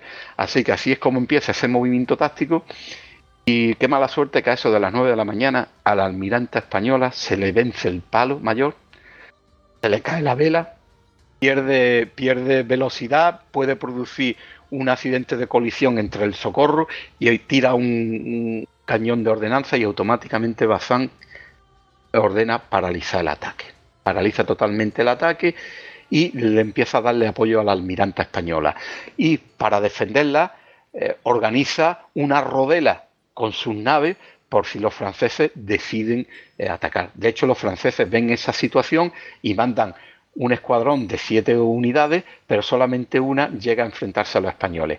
A continuación, bajo este aspecto, el Strozzi, el almirante francés, lo que intenta es ganar el Barlovento y vuelve a tomarle el Barlovento a la, Armada Española, puesto que se quedaron varias horas de toda la mañana intentando arreglar eh, la incapacidad con la que se enfrentaba ahora la Armada Española. Porque hay que decir que eso no lo hemos dicho antes, que de los 27 barcos que iban, de esos 27 barcos que iban, solamente cuatro barcos tenían una gran capacidad para combatir que era el San Mateo, el San Martín, la Urca San Pedro y el Jesús María, que era la almirante. Eran los barcos más grandes, precisamente los que tenían que formar esa batalla que era la que se tenía que enfrentar al enemigo en caso de que hubiese un abordaje. Claro, al perder uno de los barcos de esa batalla, habíamos perdido el 25% de la posibilidad. El resto eran naves más pequeñas. ¿eh? Eran, eran naves más pequeñas con eso, con eso el día 25 se va la oportunidad táctica que Bazán había estado buscando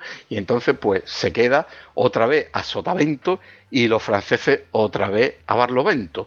En esa situación se vuelve a navegar en dirección a la isla de a la isla de San Miguel, después se vuelve a dar una abordada intentando acercándose otra vez las armadas y a continuación se vuelve otra vez sobre la isla sobre la isla de, San Miguel. Y es aquí donde eh, eh, se genera uno de los grandes problemas que tenía el mando francés. En el mando francés había bastante desconfianza sobre Strozzi, sobre todo porque se le acusaba de que no quería combatir. Y Strozzi se decía que es que su barco, su barco, no era marinero. Su barco, el barco almirante, era el San Juan Bautista. Es otra de, de, las cosas que yo en mi libro pongo en claro, es que en la batalla del día 26 el almirante francés no va en el San Juan Bautista. El San Juan Bautista nunca llega a competir con el San Mateo. Porque se decide en ese Consejo francés la formación táctica que van a adoptar. Esa formación táctica va a ser un frente de escuadrón de galeras, como si fueran galeras, una detrás de otra, para conseguir un abordaje directo, que es como van a intentar resolver el combate del día 26.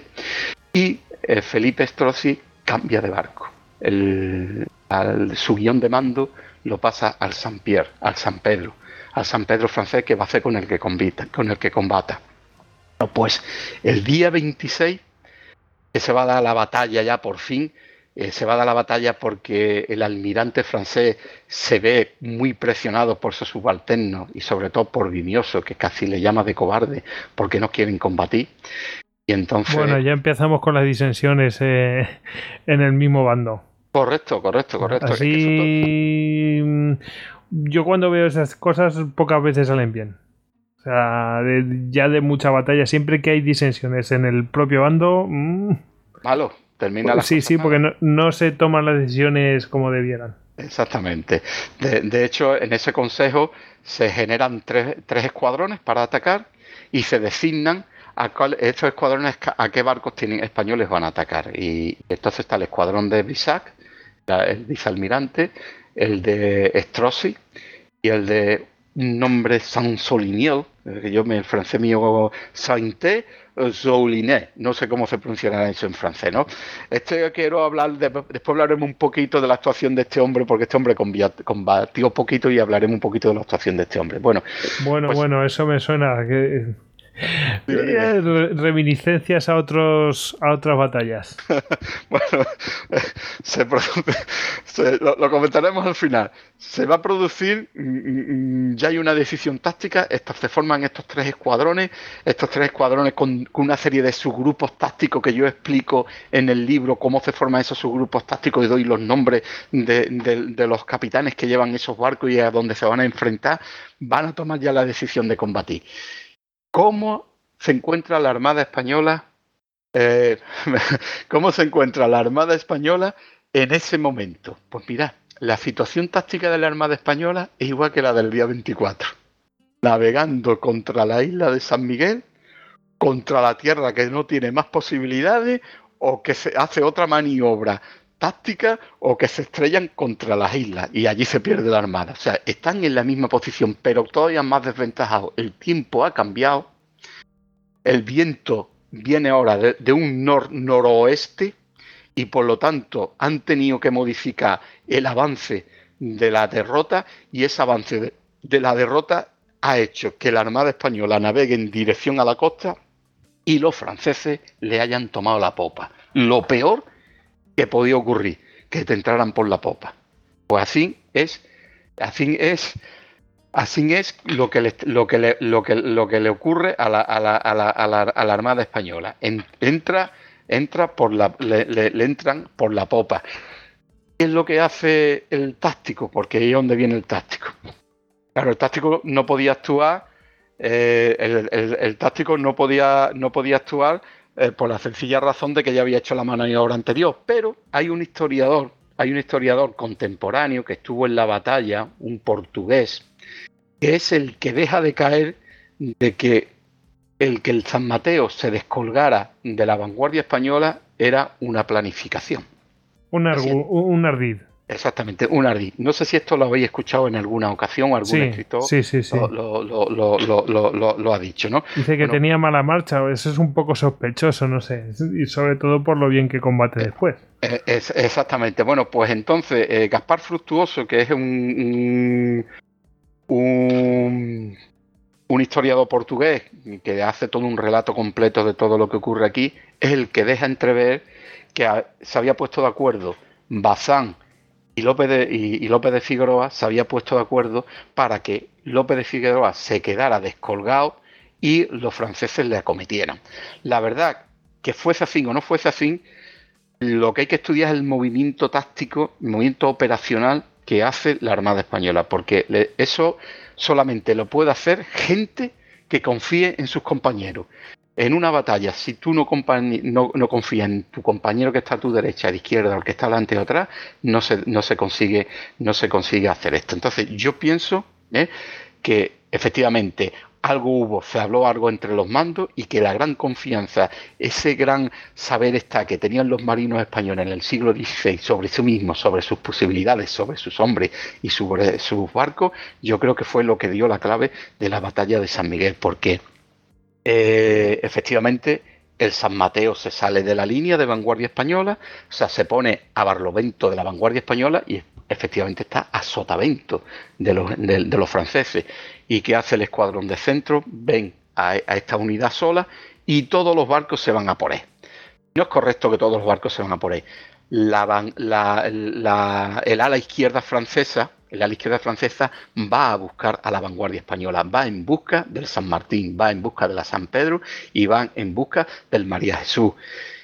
¿Qué es lo que hace Bazán aquí en esta situación? Pues sencillamente se olvida del San Mateo, así de claro, se olvida del San Mateo. Él sigue navegando en dirección hacia la costa, deja que esa vanguardia, perdón, que ese ala eh, izquierda francesa se le aproxime y se regeneraliza un combate al cañón entre todas las unidades españolas y las francesas hasta el punto de que uno de los barcos después se hundiría por el efecto del combate al cañón. Esa vanguardia es totalmente rechazada y continúa. Toda esa operación de combate se le va a Bazán una hora navegando en dirección a la costa y dejando el San Mateo atrás. ¿Y qué hace la retaguardia española que iba al mando de Oquendo? Oquendo, cuando ve la maniobra, hace una virada y empieza a ganar el Barlovento como el ala izquierda francesa no busca a Oquendo, que tenía instrucciones de boca a Oquendo, pero por el motivo que fuera vais en salsa con el San Mateo, porque todo el mundo se asociona con el San Mateo. Pues este, esta era clave, aquí está la clave. E, en vez de seguir cada uno a su pareja, se enzarzan con. Correcto. Con, la víctima fácil. Con el cebo, con lo más fácil. Se, ensalza, se ensalza con, el cebo. Ya veremos lo fácil que es. Exactamente. y ¿Y qué hace Oquendo? Oquendo hace con su retaguardia, ordena una virada, empieza a hacer bordadas buscando la retaguardia francesa, o sea, buscando ganarle el Barlovento. A eso a, Oquendo se le, va, se le va casi una hora navegando en esa posición. Entonces hay un momento que el San Mateo está ya rodeado de cinco barcos, de los cuales los cinco barcos no le abordan, es otro de los errores históricos, solamente hay en, primer lugar, ningún barco le aborda. O sea, ni la almiranta, ni la vicealmiranta francesa, ni el galeón que le entra por popa son capaces de abordarle. O sea, le echan los garcios, se enganchan, pero en ningún momento la infantería de Marina Española que va en ese momento ahí le deja entrar al abordaje a ninguno. O sea, se defienden al cañón, se defienden al arcabú y no consiguen abordar al San Mateo. Ojo, no consiguen abordarlo. Y están ahí empeñados cinco de los barcos. Dice, bueno, pero me, le quedan otros, mm, yo que sé, 55 barcos. Pero, ojo, están ahí la almiranta y la vicealmiranta francesa. O sea. Exactamente. Y, bueno, la almiranta, la vicealmiranta y otros dos barcos muy potentes que le entran también. Sí, pero que vamos, lo que me refiero que el mando está ahí en vez de estar dirigiendo, eh, o sea, está en esa melee en vez de estar dirigiendo los movimientos que tendría que estar dirigiendo, vamos. Exactamente, porque ese fue, precisamente ese fue el Consejo de Guerra lo que deciden y precisamente el capitán del San Juan Bautista francés, ¿eh? le, reprocha a Strozzi cuando lo deja y le dice, y, otro, y otro marino inglés dice, pero si usted no tiene que ir a combatir, usted tiene que ordenar la batalla desde afuera, son los demás los que tienen que ir a combatir, y él le contesta, sí, pero es que si yo no voy a combatir, nadie se atreve a atacar a la Armada Española. y por eso él se lanza y es el primero que aborda al San Mateo, o el primero que engancha a los garfios con el San Mateo, porque ya os digo que no consigue abordar, solamente engancha los, los, garfios con el San Mateo. Bueno, pues cuando ya lleva una hora combatiendo el San Mateo solo y rodeado de esos cinco barcos, Bazán se ha tirado una hora navegando en dirección a la costa. Se ha deshecho del ala derecha francés y Oquendo se ha tirado una hora navegando, haciendo bordadas para ganar el Barlovento. Cuando Oquendo tiene su barlovento ganado, tira con todas sus unidades y va directo hacia la melé del San Mateo. Y, el, y, el, y la vanguardia que va al mando de Bazán hace una virada por redondo y se dirige en la dirección al San Mateo. Se ha desprendido de todo y ahora va buscando el San Mateo. Pero en este caso es la vanguardia la que llega el primero son los primeros barcos, son la vanguardia. Y no es Oquendo el primero el que llega, sino el que llega primero es la Juana. Es la Juana la primera que llega a socorrer al San Mateo, pero con la virtud de coger y entrarle por la popa al San Pierre eh, francés, al del almirante Strozzi, le entra por la popa, le entra por su babó y lo engancha, de forma que el San Pierre queda emparedado entre la Juana y el San Mateo. Y lo tiene y no le pueden disparar con. Y, y, claro, el San Pierre no puede disparar con toda su artillería. Que está en una banda, sino que tiene que ofrecerle la artillería de la popa. Con lo cual está básicamente está indefenso. Exactamente, ahí, ahí, es eh, donde empieza a cambiar la situación. Sí, y todos los tiros de artillería que reciba van a ser todos tiros de enfilada recorriendo toda la cubierta. Correcto, así, lo, así lo hasta que se engancha y se aborda el San Juan, la Juana con, el, con el San Pie. ¿Y qué hace Oquendo? Pues os acordáis, eh, no, no os podéis acordar porque no lo he dicho. Yo no he dicho que al San Mateo el, el Strozzi lo coge por babó y el su vicealmirante, la coge por estribor. Y entonces inicialmente es el San Mateo el que está enganchado, uno por babó y otro por estribor, recibiendo una paliza y además por popa tiene otro barco, otro barco francés mm, disparándole y por proa tiene otro barco eh, francés disparándole. Bueno, pues estando en esta situación táctica es cuando llega la Juana. Y justo en el mismo instante que llega la Juana, o minutos después, porque los relatos no quedan muy claros, es cuando entra el Oquendo con su, con su Catalina, entra con todo el trapo dado, y lo dice así, con todo el trapo dado, o sea, que iba con la máxima velocidad que le daba el barco. Se mete entre el San Mateo y, la nave de Brisa. Y del borrazo que le da, ¿eh? justo en el momento que eh, suelta una andanada de cañones, justo cuando una unidad especial de eh, soldados franceses, 50 en total, iba a hacer el abordaje ya por fin definitivo al San Mateo. Justo en ese momento entra Oquendo, dispara todos sus cañones, barre toda la cubierta y hace que la, que, la almiranta, eh, la vicealmiranta francesa se abra, pero que se quede enganchado por la prueba con el San Mateo. Y entonces ahí Oquendo ascendía a palos, a cañonazos y a tiros con, con y mientras que la Juana ya está apoyando y, y, tiene enfilada al, al San Pierre francés. Bueno, pues justo en ese momento es cuando, fijaros, llega también la vanguardia española. Y a la cabeza de la vanguardia española, ¿quién viene? Porque no es San Martín ¿no? Viene San Martín. Entonces. Que era el más eh, poderoso de todos los eh, navíos que estaban allí, que era un galeón, o sea, cuando hablamos de galeón, galeón de guerra. Correcto. Propiamente, o sea, no estaba armado, no era un barco mercante armado, no, no, era un galeón de guerra y era el más poderoso de todos los que estaban allí. Exactamente, y además creo que en ese momento llevaba 46 cañones la dotación que llevaba en esa batalla. Bueno, ¿qué hace, ¿qué hace el almirante, qué hace el capitán general? Porque en aquella época no era almirante, era el capitán general. ¿Qué hace Bazán? ¿Qué hace este genio? Este genio ya había preparado la batalla, sabía que tenía ahí, que iba al encuentro. Pues como ves que, que el almiranta está y que el San Mateo tiene la cuestión ya dominada, que ya ha llegado la Juana, que ha llegado Kendo pues este señor lo que hace es que con sus unidades empieza a navegar uno detrás de otro a cortar las líneas de socorro francesas y empieza a combatir al cañón, no al abordaje, no buscando el abordaje, sino que hace una abordada en dirección al mar, disparando sus cañones tanto por, por estribor como por babor, disparando para que los socorros los socorros franceses no puedan llegar a donde está el Melé, donde, se está, donde está gestionando la batalla. Pues este llega hasta el final de la línea francesa, gira, vuelve otra vez en dirección a tierra y sigue lanzando cañonazos combatiendo al cañón. O sea, se convirtió al cañón la primera vez en 1588, en agosto de 1588, ¿eh? Me, estáis cogiendo la indirecta. Sí, sí. Que, que los radioescuchantes o los oyentes me estén cogiendo la indirecta. Se, eh, vuelve al, cañón y después da otra bordada y vuelve otra vez a pasar al cañón. Pero cuando ya da esta bordada, ha, ido ocurriendo una serie de cosas en la melé donde está el San Mateo. En la melé donde está el San Mateo, eh, ha llegado cierto refuerzo que sí ha podido pasar la rotura que está haciendo la vanguardia española y le han llegado una serie de refuerzos al, al Saint-Pierre eh, francés. En total, unos 300 eh, soldados le consiguen barquear. Con este refuerzo, con el desgaste que ya tenía el San Mateo, que ya tenía bastantes bajas, ¿eh? el San Mateo en este momento apenas se le quedaban 70 soldados útiles, ¿no?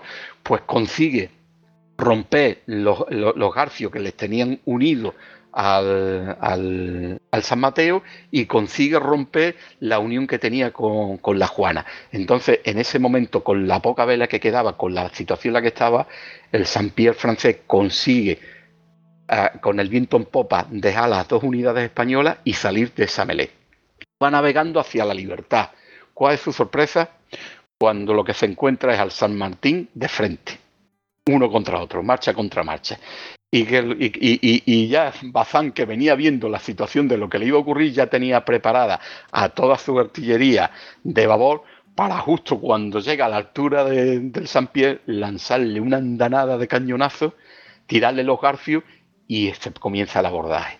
Justo en ese momento que comienza el abordaje, otra nave de, de la retaguardia de Oquendo, la Catalina, le entra al San Pierre por la banda de estribó lo aborda y ahí prácticamente es donde termina la batalla. Una hora más de combate y ahí es donde eh, se rinden los estandartes, se rinde la infantería. Ya sabéis que en aquella época cuando la infantería se quería rendir, lo único lo que hacía era poner las armas sobre el suelo y enseñar de que, que se rendía.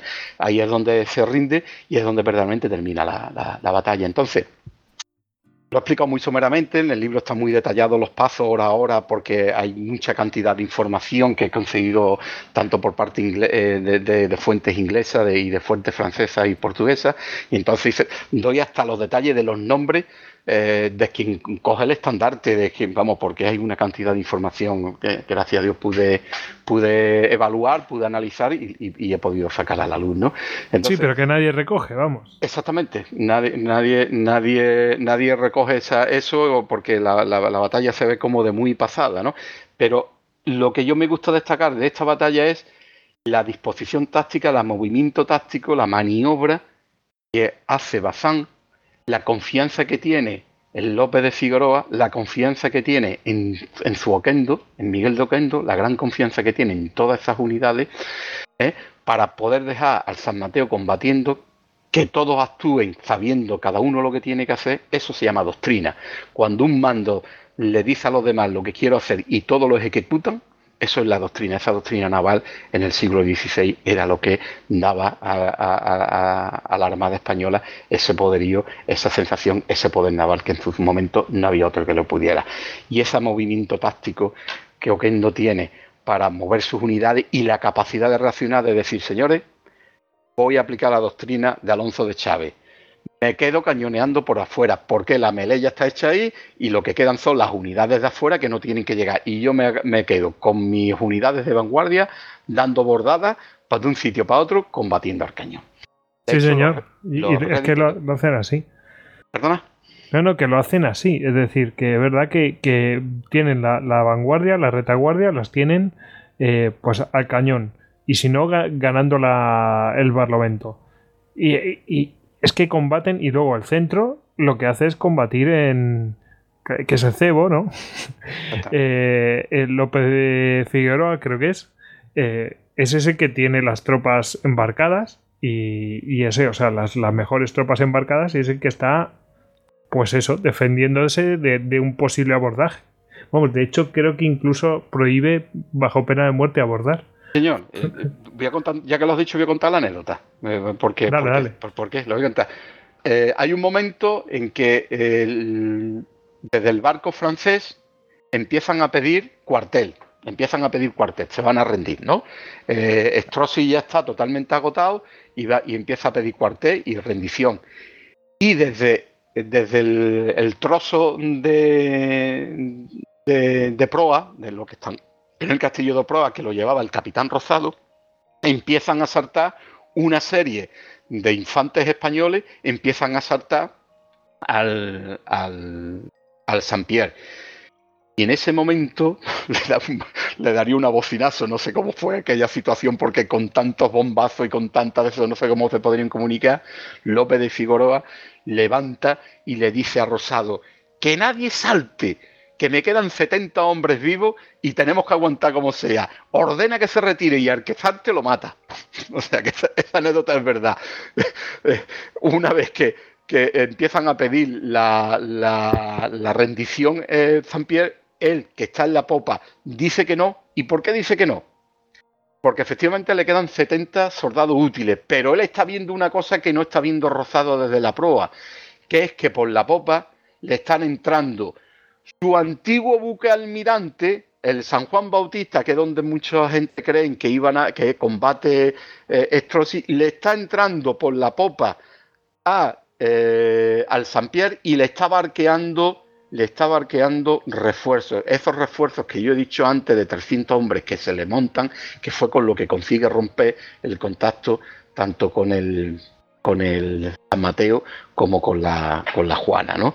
Y es por eso por lo que él dice él está viendo la situación desde popa, desde la tolda y le está diciendo al otro, retírame a la fuerza que nos va, que, que, que, con sí, sí, que, que, lo que con lo que viene bastante tenemos con esos 70 para defendernos, no eh, para asaltar. Exactamente. Bueno, eh, una cosa que dejé en el aire sobre... sobre claro, porque eh, ahora mismo todo, ya sé por dónde vas. lo dejaste en el aire en plan de, vamos a hablar de del que combatió poco, ¿no? Exactamente, vamos a hablar. Vale, esto porque aquí, claro, estamos hablando de una serie de barcos, pero oye, los franceses tenían muchos barcos, ¿qué pasó con el resto? Exactamente, muchísimos barcos. Bueno, pues vamos a hablar del Saint Soulinier, que tenía, eh, era el, aparejado eh, a, López de Vega, era el aparejado a López de Vega, ¿no?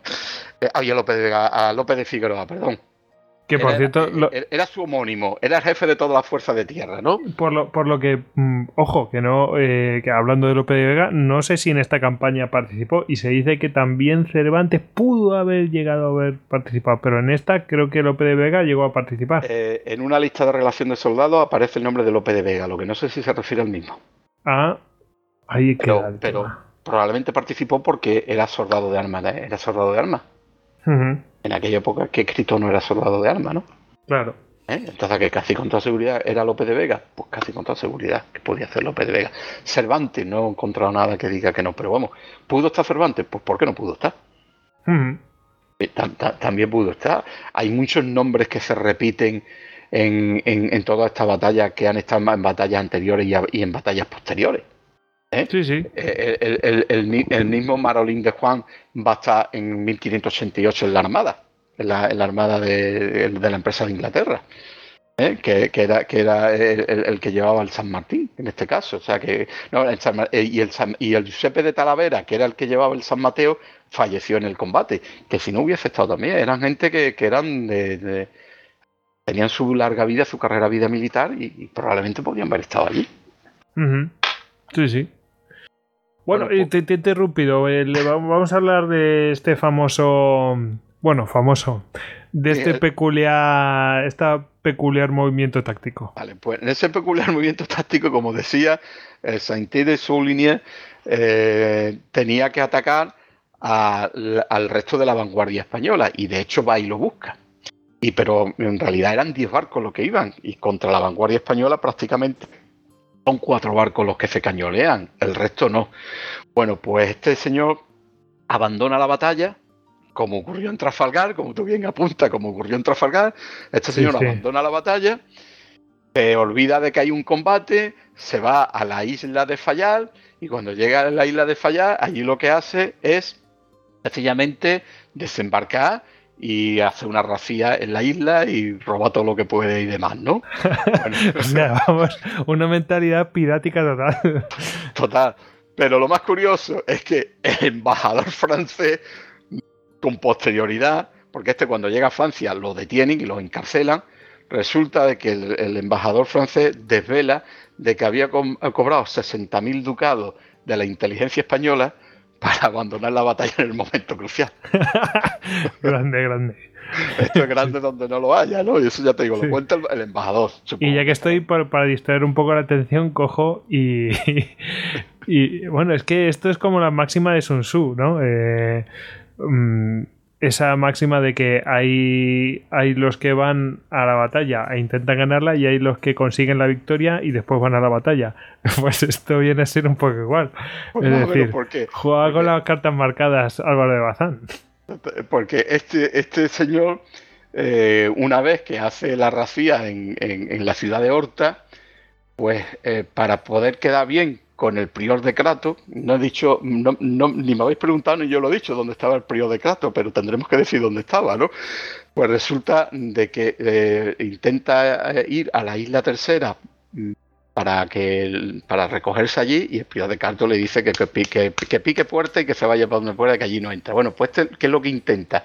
Pues intenta apoderarse de la armada portuguesa, o sea, de la flota de Indias Orientales de Portugal. De hecho, se encuentra con ella y combate al cañón durante un breve tiempo y le manda emisario y el Tello le dice, perdona, aquí tú no tienes nada que hacer. Así que yo sigo para, yo sigo para Portugal y tú sigues para donde quieras. Cuando llega a la isla tercera, a la isla tercera mm, no le permiten desembarcar porque ya han llegado las noticias de lo que ha hecho en la, en la ciudad de Horta y lo mandan para Francia. Y cuando llegan a Francia lo detienen y va a prisión. Bueno, pues no, eh, eh, no hemos hablado de, Antonio, no hemos olvidado del Pío de Crato. El Pío de Crato, eh, cuando el 16. Déjame, déjame decir el nombre del, susodicho de Trafalgar porque me encanta. Dumanoir. Correcto. Para que quiera saber más de él, pues que lo busque. Pero vamos, por, por lo menos tuvo mejores modales que este hombre. Pero bueno. Dumanoir después fue, fue derrotado en, en una escaramuza cuando navegaba hacia el norte. Sí, pero bueno, quiero decir, después no se dedicó a saquear Cádiz, por ejemplo. Eso sí, que no lo hizo. Eso, sí que no lo hizo. Bueno, pues. Eh, eh está muy de que no hemos dicho nada del prior de, del prior. Dale, de, Antonio. Nos hemos dedicado a la batalla y no hemos dicho absolutamente nada de él. Antonio, ¿dónde estás? ¿Dónde, ¿Dónde estaría nuestro querido Antoñito? Pues mira, nuestro querido Antoñito eh, vamos, un poco serio. El prior de Crato Antonio embarcó con la, con la flota francesa y, y recordar que fue en el 16 de junio cuando ellos salen de, la bahía de Morlingham, la que está cerrada por la isla esta que hemos nombrado, ¿no? Y él navegó y estuvo eh, las primeras operaciones que hace la Armada Francesa de desembarco en la isla y desembarcó y estableció su gobierno en la ciudad de San Roque, en un, bueno, ciudad, pueblecito de San Roque, pequeñito de pocas casas, allí estableció su primer gobierno como reinado y mandó a su gobernador Diego Botelo a, a Villafranca para que empezara a organizarlo todo y, recibió en una, en, una ceremonia espléndida el homenaje de todas las fuerzas desembarcadas, de los hidalgos de la, de la San Miguel que eran partidarios de él, o sea, le hicieron una ceremonia terrible. Y, cuando se produce la llegada de la Armada y se reembarca todo, el ejército francés, él también vuelve a reembarcar y reembarca la almiranta francesa. Bueno, pues en el consejo que hay el día 25 se le dice a Antonio Prior de que no es conveniente que el rey de Portugal esté en esta batalla y que por lo tanto debería de irse a, la tercera. Y precisamente el día 25 por la tarde, en un galeón ligero, escoltado por dos navíos, va a la isla tercera, donde a poco a poco después, desde un par de días, empieza a recibir las noticias del desastre de que fue la batalla de San Miguel, porque no hemos dicho la batalla de San Miguel, eh, cuáles fueron los réditos los réditos de la batalla de San Miguel fue que mm, directamente eh, sobre la batalla se puede confirmar que fueron siete barcos franceses los que se perdieron, entre los quemados, los abordados y los hundidos. Eh, pero después eh, aparecieron una serie de cascos en la isla de San Miguel los días siguientes que demostraban que hubo una serie de barcos que por las bajas que tuvieron fueron abandonados y aparecieron esos, esos cascos dados al través en la isla de San Miguel. En total, eh, por el recuento que he hecho de las especificaciones donde se encontraron los distintos elementos, por las especificaciones que daba López de Figueroa en su informe de cómo se van retirando los barcos y los que se hunden, podemos determinar que los barcos que se perdió el día 26 por parte francesa fueron 10, a los cuales habría que sumar uno más que no lo he dicho, porque en el encuentro del día 24 que se combatió en, en línea por parte de la Armada Española contra la vanguardia francesa, al día siguiente, cuando el día 25 se va a producir el ataque de Bazán, porque le ha ganado el Barlovento a los franceses, se observa que hay una nave de gran tamaño que va a estar siendo remolcada por otros dos que se hunde delante de la Armada Española. O sea que a, raíz de consecuencia del día 24 los franceses perdieron un barco y en la batalla del día 26 van a perder 10. En total, 11 barcos de eh, de, de los 60 aproximadamente que tenía. Y otra cosa que no he dicho, Bazán llega con 27 barcos a 27 barcos grandes, no estoy hablando de los pataches ni nada que llevaba 5 pataches, ¿no? Llega con 27 barcos el día 22 y en la maniobra que hace de la noche del 24 al 25 hay dos urcas, dos urcas flamencas con compañías alemanas que desertan de forma que cuando el día de ese combate, el día 26, en realidad eh, solamente tenía 25 unidades. 25, 25 contra 60, ¿no? básicamente. Básicamente 25, 25 contra, contra 60. O sea, mm, fijaos que es más del doble. Ah, ¿eh? correcto. Y, al y, y como consecuencia final, que no hemos terminado con las consecuencias, 10 barcos enemigos están directamente hundidos. 10, 11, perdón. O sea, hundidos no, el, oh. San Pierre lo, apresan y se lo llevan para España, ¿eh? Lo, remolcan y, Bueno, capturados o... sí, sí, tienes razón, sí. ¿Eh? capturado. hundido, sí. De, hecho, cuando sube por Lisboa para arriba, eh, lleva a remolque al, al San Pierre con todas las banderas francesas tiradas al agua, ¿no? Qué imagen. ¿Eh? Qué imagen tuvo que ser aquella, ¿no? Dice que los muelles llenos de, gente, ¿no? Porque ya se había conocido la victoria, ¿no? Porque al principio es verdad que, las noticias que llegan a, Lisboa son desalentadoras. Porque voy a contar una anécdota. Esas dos urcas que desertan, ¿qué van a contar? De cara con, ¿Qué van a contar? con la armada de Recalde. Y, es cuando las Urcas le dicen a, Recalde, mire usted que Bazán fue derrotado el día 25 y no queda ni un barco español. Y es cuando lo que Hugo ha comentado, de que es cuando Recalde dice, bueno, pues si lo han derrotado a Bazán, vamos a ir y terminamos nosotros de derrotar a los franceses que estarán ese polvo, ¿no? Sí, sí, sí, porque... Eh, o sea, Recalde era la otra parte que se tiene que unir, que por motivos meteorológicos no se pudo juntar con Bazán y hacer frente en igualdad de condiciones a, a los franceses eh, Recalde salía de Cádiz y no llega. Y bueno, pues es, esa esta, anécdota de que le dicen, bueno, y ahora va a ir usted allí a que le machaquen a usted también. Y dice, no, no, si este seguro que se ha encargado bastante de ellos. Y vamos, que si aún así Bazán ha perdido, desde luego habrá dejado en tal estado la armada francesa que ya me encargo yo con estos barquitos que tengo, estos pocos, que ya los liquido.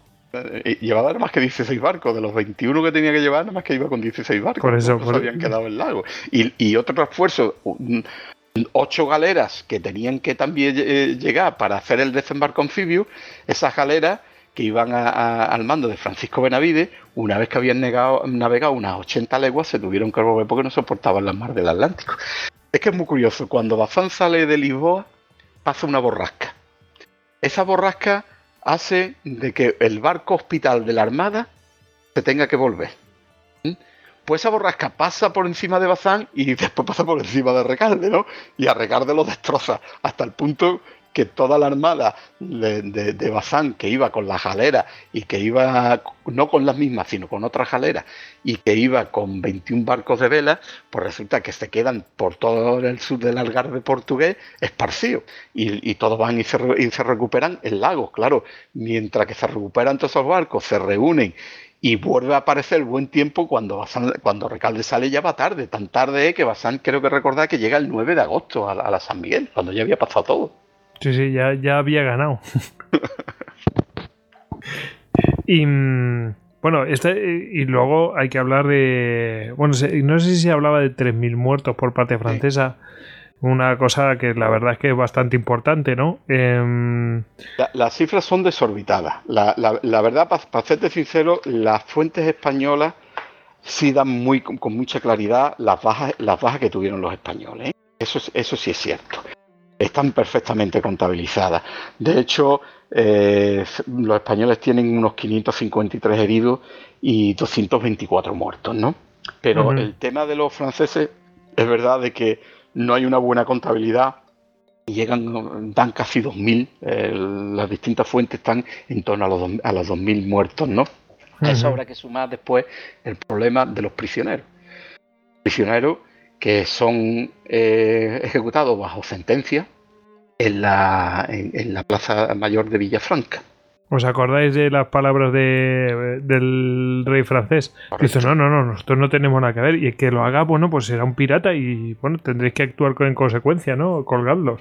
Pues precisamente en la sentencia, en la sentencia se dice eso. Estando los reinos de España y de, y de, y de Francia en paz, empieza la sentencia. Estando los reinos de España y Francia en paz. Ustedes son unos piratas. y las órdenes que llevaba Bazán eh, de Felipe II, las órdenes secretas que llevaba Bazán, decía que si se encontraba con piratas, lo, decía de una, de, una manera muy polite, ¿no? Eh, si, te encuentras ¿eh? piratas. Que lo, tiraran, que lo tiraran al agua o que lo ejecutaran. Sí, sí, pero es, genial, porque en vez de decir, si te encuentras con franceses, eh, tal, no, no, no, dice, si te encuentras con piratas, ¿para qué vamos a mencionar? ¿De qué nacionalidad son? Es que está genial. Em, por comparar un poco lo, de la baja, me, acabo de mirar y mm, en Trafalgar, por ejemplo, la, la vamos, la, combinada, ¿no? La eh, hispano-francesa mm, tuvo unos 3.000 y pico muertos. O sea que a mí me parece que es un poco, no sé, claro, los navíos de línea mm, tienen más eh, tripulación, ¿no?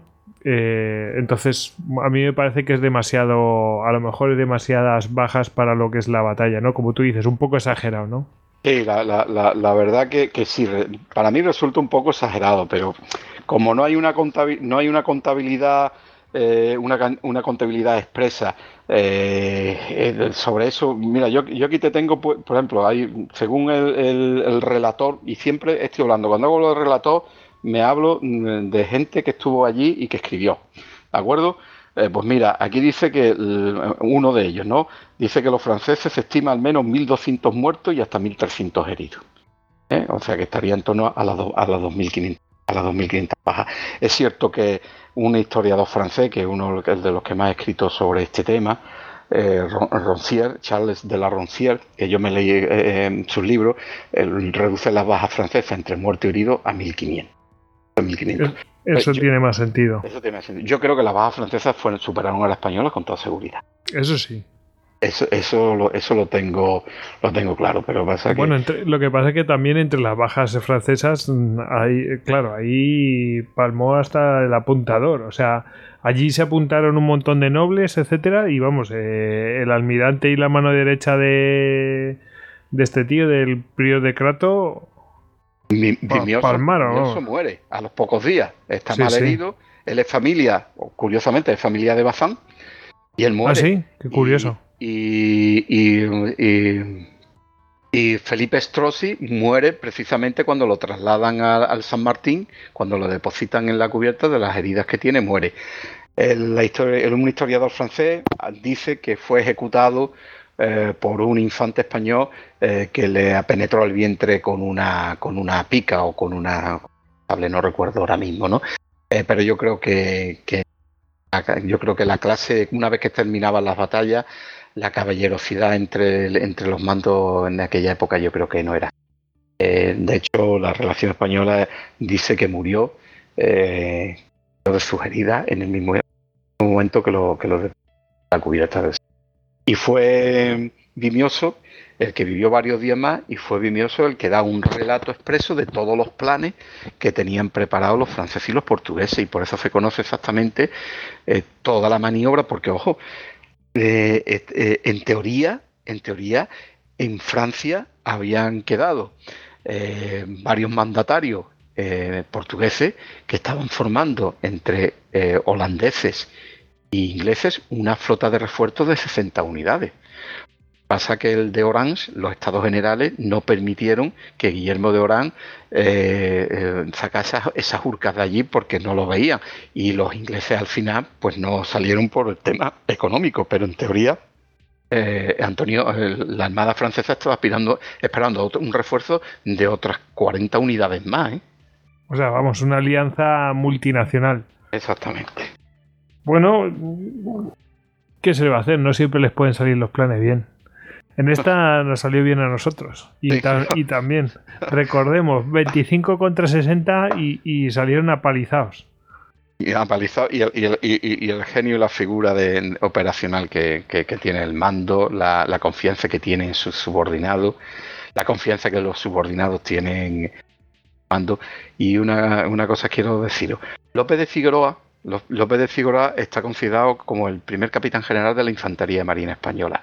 La Infantería Marina Española, si mi memoria no me falla, eh, está datada como su, su creación en 1537, creo recordar. Y su primer capitán general es López de Figueroa. De hecho, el que haya en su época hecho el, servicio militar en la Infantería Marina o aquel que sea profesional y esté en la Infantería de Marina, el, cuartel, el cuartel del tercio que, lo mandó construir Carlos III, eh, eh, lo mandó construir Carlos III, la plaza de armas se llama Plaza de López de Figueroa. Por algo será. Por algo será. Eh, porque López de Figueroa hizo una defensa cerrada del San Mateo, supo manejar su tropa supo manejar su tropa y fue la clave de la victoria. Es más, eh, fijaros, eh, la batalla se dio a partir de las 12 de la mañana. ¿eh? López de Figueroa a las 12 de la mañana hizo que toda su tropa se sentara en el barco, en su, en su sitio cada uno, y hizo que todo el mundo comiera. Para y que todo el mundo bebiera. Para que estuvieran bien preparados. Exactamente, ¿eh? y se lo dijo. Y, y bueno, tengo la relación de lo que López de Vega eh, lo que López le dice a, su tripulación antes de empezar el combate. Vamos le recuerda toda la historia donde en todas las batallas que han estado y dice que aquí vamos a dar el callo y vamos a salir triunfante no y, las órdenes que da eh, que da estrictas de que, nadie se puede mover de su sitio y cómo se defiende.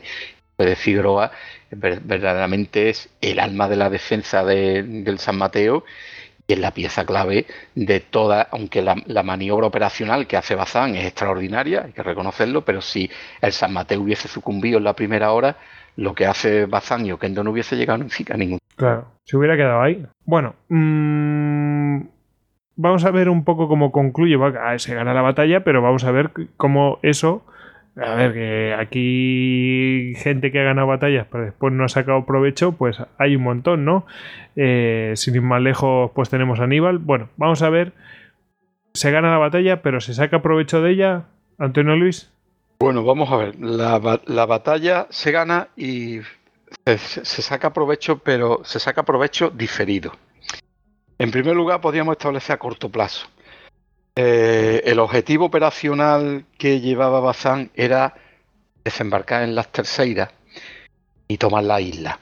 De hecho, se habían fabricado unas barcas de desembarco eh, que llevaban la, proa plana, donde se, sacaban unos tablones para que la infantería pudiese desembarcar. Quizás los ancestros de las LVSP que actualmente se utilizaba o que se utilizaron durante la Primera y Segunda Guerra Mundial o en el desembarco de Alucemas, ¿no? Y, eso no se consiguió. O sea, el objetivo operacional que era eh, tomar el foco operacional de la isla Terceira, no. ¿Por qué? Porque se dio la batalla. Pero como os decía, eh, los, los, réditos fueron diferidos. Uno a corto plazo, que fue que eh, la Terceira tuvo que esperar a 1583, donde se mm, volvió a hacer un operativo que en este caso también al mando de Bazán y se consiguió desembarcar y tomar la isla. Y segundo, eh, quitar la piratería francesa durante un periodo muy largo de más de 50 años de los mares, y eh, dejando a la marina francesa pues prácticamente inexistente y solamente eh, dejando como amenaza en el Atlántico lo que pudieran hacer los ingleses. ¿no? Entonces, en ese sentido, el rédito buscado no fue instantáneo, pero sí y costó algo más de dinero porque hubo que preparar otro operativo para el año 1583. Y por cierto, el, hecho de que no se pueda hacer el operativo de, 1582 no es porque a Bazán no le quedara gana o no le quedasen los suficientes medios, porque él se va a recuperar eh, con los barcos que llegan de Recalde y con la tropa fresca que le trae Recalde. Recalde le trae 5.000 soldados. El problema que le ocurre a Bazán es que, dado el momento en el que está y que existe la amenaza posible de que eh, otra flota inglesa con 40 barcos llegue por ese tiempo a las Azores, la siguiente que hace Bazán es buscar las flotas de India. Las, las consigue localizar, las encuentra y las conduce eh, hacia España con una escolta de siete navíos al mando de Cristóbal de Eraso. Y con el resto se va a buscar las Islas Terceiras, pero se meten ya prácticamente en septiembre. Y eh, para hacer una buena maniobra en, las islas, en las Islas Terceiras había dos meses, julio y agosto. A partir de ahí era muy difícil que el mar estuviese oportunamente adaptado para esa situación. De hecho, Hassan va a hacer un intento de desembarco y el hecho de que no se, se lleve a su efecto es porque llega una borrasca que le, que le hace mm, perder toda la armada, o sea, toda la armada se pierde, todos los 40 barcos que consiguió reunir desaparecen. Él cree que había sido un desastre, que la, que la borrasca se ha, se ha podido hundir muchos barcos y entonces él empieza entre la isla Terceira y la isla de, de San Miguel a navegar haciendo bordadas para buscar sus unidades. Al final tiene la suerte de que ningún barco se pierde, lo recupera todo, pero se han metido en septiembre y debido a esta borrasca es cuando ya toma la decisión de regresar de regresar a la península, ¿no? Dijo, una vez me ha tocado la lotería, no nos la bajó, no nos la jugamos más. Más, más o menos, más o menos. Más o menos eso fue lo que le ocurrió y, se quedó. Él ya sabía que la situación que dejaba las Islas Terceiras sabía que para el año siguiente no iba a haber una oposición. De hecho, mi libro acaba en el año 1582. El motivo está claro, ¿no? Algunas veces segundas partes son buenas. Sí. y, entonces el, operativo de 1583, pues es una cosa que espero en su día, espero en su día poderlo analizar, estudiar bien y, y plasmarlo de alguna forma, ¿no? Eso dentro de la estrategia y del operativo eh, que, se marcaba, eh, podríamos decir que la conclusión fue que se llegó a una situación diferida ¿no? de lo que se iba buscando. También es cierto que no se buscaba una batalla naval, que, que lo que buscaba era un desembarco anfibio, pero para mí hay una cosa que esta batalla demuestra. Es que para la doctrina naval española, que el fin último de una batalla en la mar era la destrucción del adversario, sus barcos y sus hombres, esta batalla fue de libro porque sí consiguió hacer eso con la flota, con, la flota, con la flota. Es más, eh, yo para mí, para mí que me gusta visitar el Museo Naval de Madrid, que siempre que paso eh, la última vez tuvimos eh, Javi, Hugo y yo. Me parece que fue en junio del 2015, quiero recordar, que estuvimos la última vez que estuvimos por allí, ¿no? Yo, la verdad, yo la verdad eh, que conozco el museo no, tan bien como tú, Goyo, pero, pero me, lo recuerdo, yo la verdad he hecho en falta una sala específica de esta batalla en el Museo Naval de, Madrid. Es que no hay nada. Está, hay un retrato de Álvaro de Bazán, algo de Lepanto y ya. Pero es que, no sé, hombre, se les puede proponer, ¿no? De, en plan, oye, ¿por qué no tratáis algo de, de esto hacéis una exposición dedicada a esta batalla. O sea, es que hay muy poca información, o no se le presta atención, o no le queremos prestar atención. No, no lo sé, no lo sé. O sea, yo la primera vez que me enteré fue pues por el libro de Agustín Ramón Rodríguez González, pero vamos. El de, de otras historias, ¿no? Claro, eh, no, no, el, de, el primero, el de Victorias por Mar. De hecho, es el primer capítulo. Victoria por Mar de los españoles. El primer capítulo, pero es que. Mm, es que, excepto eso, es que no lo he visto en ningún otro lado. Y, ya ha llovido. o sea, es muy fuerte, ¿no? Eh, que, joder. Mm, que nadie le esté prestando atención a estas cosas. Y bueno, mm, quizás hay mucho de Trafalgar, pero bueno, es, digamos, el momento donde la vela adquirió su momento más álgido, ¿no? O sea, es la perfección más absoluta, ¿no? En diseño de barco a vela, ¿no? De, digo, de guerra, ¿no? Pero, pero no sé, mm, sí es cierto que de eso hay muy, muy, muy poquito. Lepanto, por supuesto, sea bombo, pero aquí, pues es lo que decías antes, ¿no? Eh, oye, no se le está dando la importancia a esto y es que nosotros nos permitió una hegemonía en el, en el océano muy, muy, muy importante y durante muchos años. Y nadie nos lo discutió durante muchas décadas. Y, lo fundamental que yo, sabéis que no, sé si estoy predicando en desierto o no, pero que, eh, yo mm, reivindico que la doctrina naval, aunque en el 18 fuese el auge de la vela y eh, los, de los combates en línea, eh, de los combates en línea muy aburrido, muy monótono, donde más batallas se daban en tablas, ¿no? Eh, yo reivindico que la doctrina naval estaba planteada por los pensadores españoles desde muy temprano, que supieron saberla llevar a ejecutar. Otra cosa es que después, efectivamente, a partir de la batalla de las dunas en 1639, me refiero a la batalla naval de las dunas, no la terrestre, que hubo dos. Sí, sí, sí. Eh, la, que, la que de Antonio Kendo eh, pierde contra, mm, contra Trump, creo que fue, ¿no? Sí, que lo, relata Víctor San Juan. Tiene un libro sobre... Víctor San Juan tiene un libro muy, muy bien dedicado a la, a, la, batalla esta, ¿no? A partir verdaderamente desde ahí se entra en, en, una decadencia y que después hay una recuperación, que hay grandes marinos en el siglo XVIII, pero la Marina, la Armada Española, no recupera una cosa, esa iniciativa, esa iniciativa que se tenía en el siglo XVI ya no se da en el siglo XVIII. Es verdad que son marinos con grandes preparaciones, son construcciones de barcos, de hecho los mejores barcos a vela son del siglo XVIII son los diseños españoles, diseños españoles, ¿eh?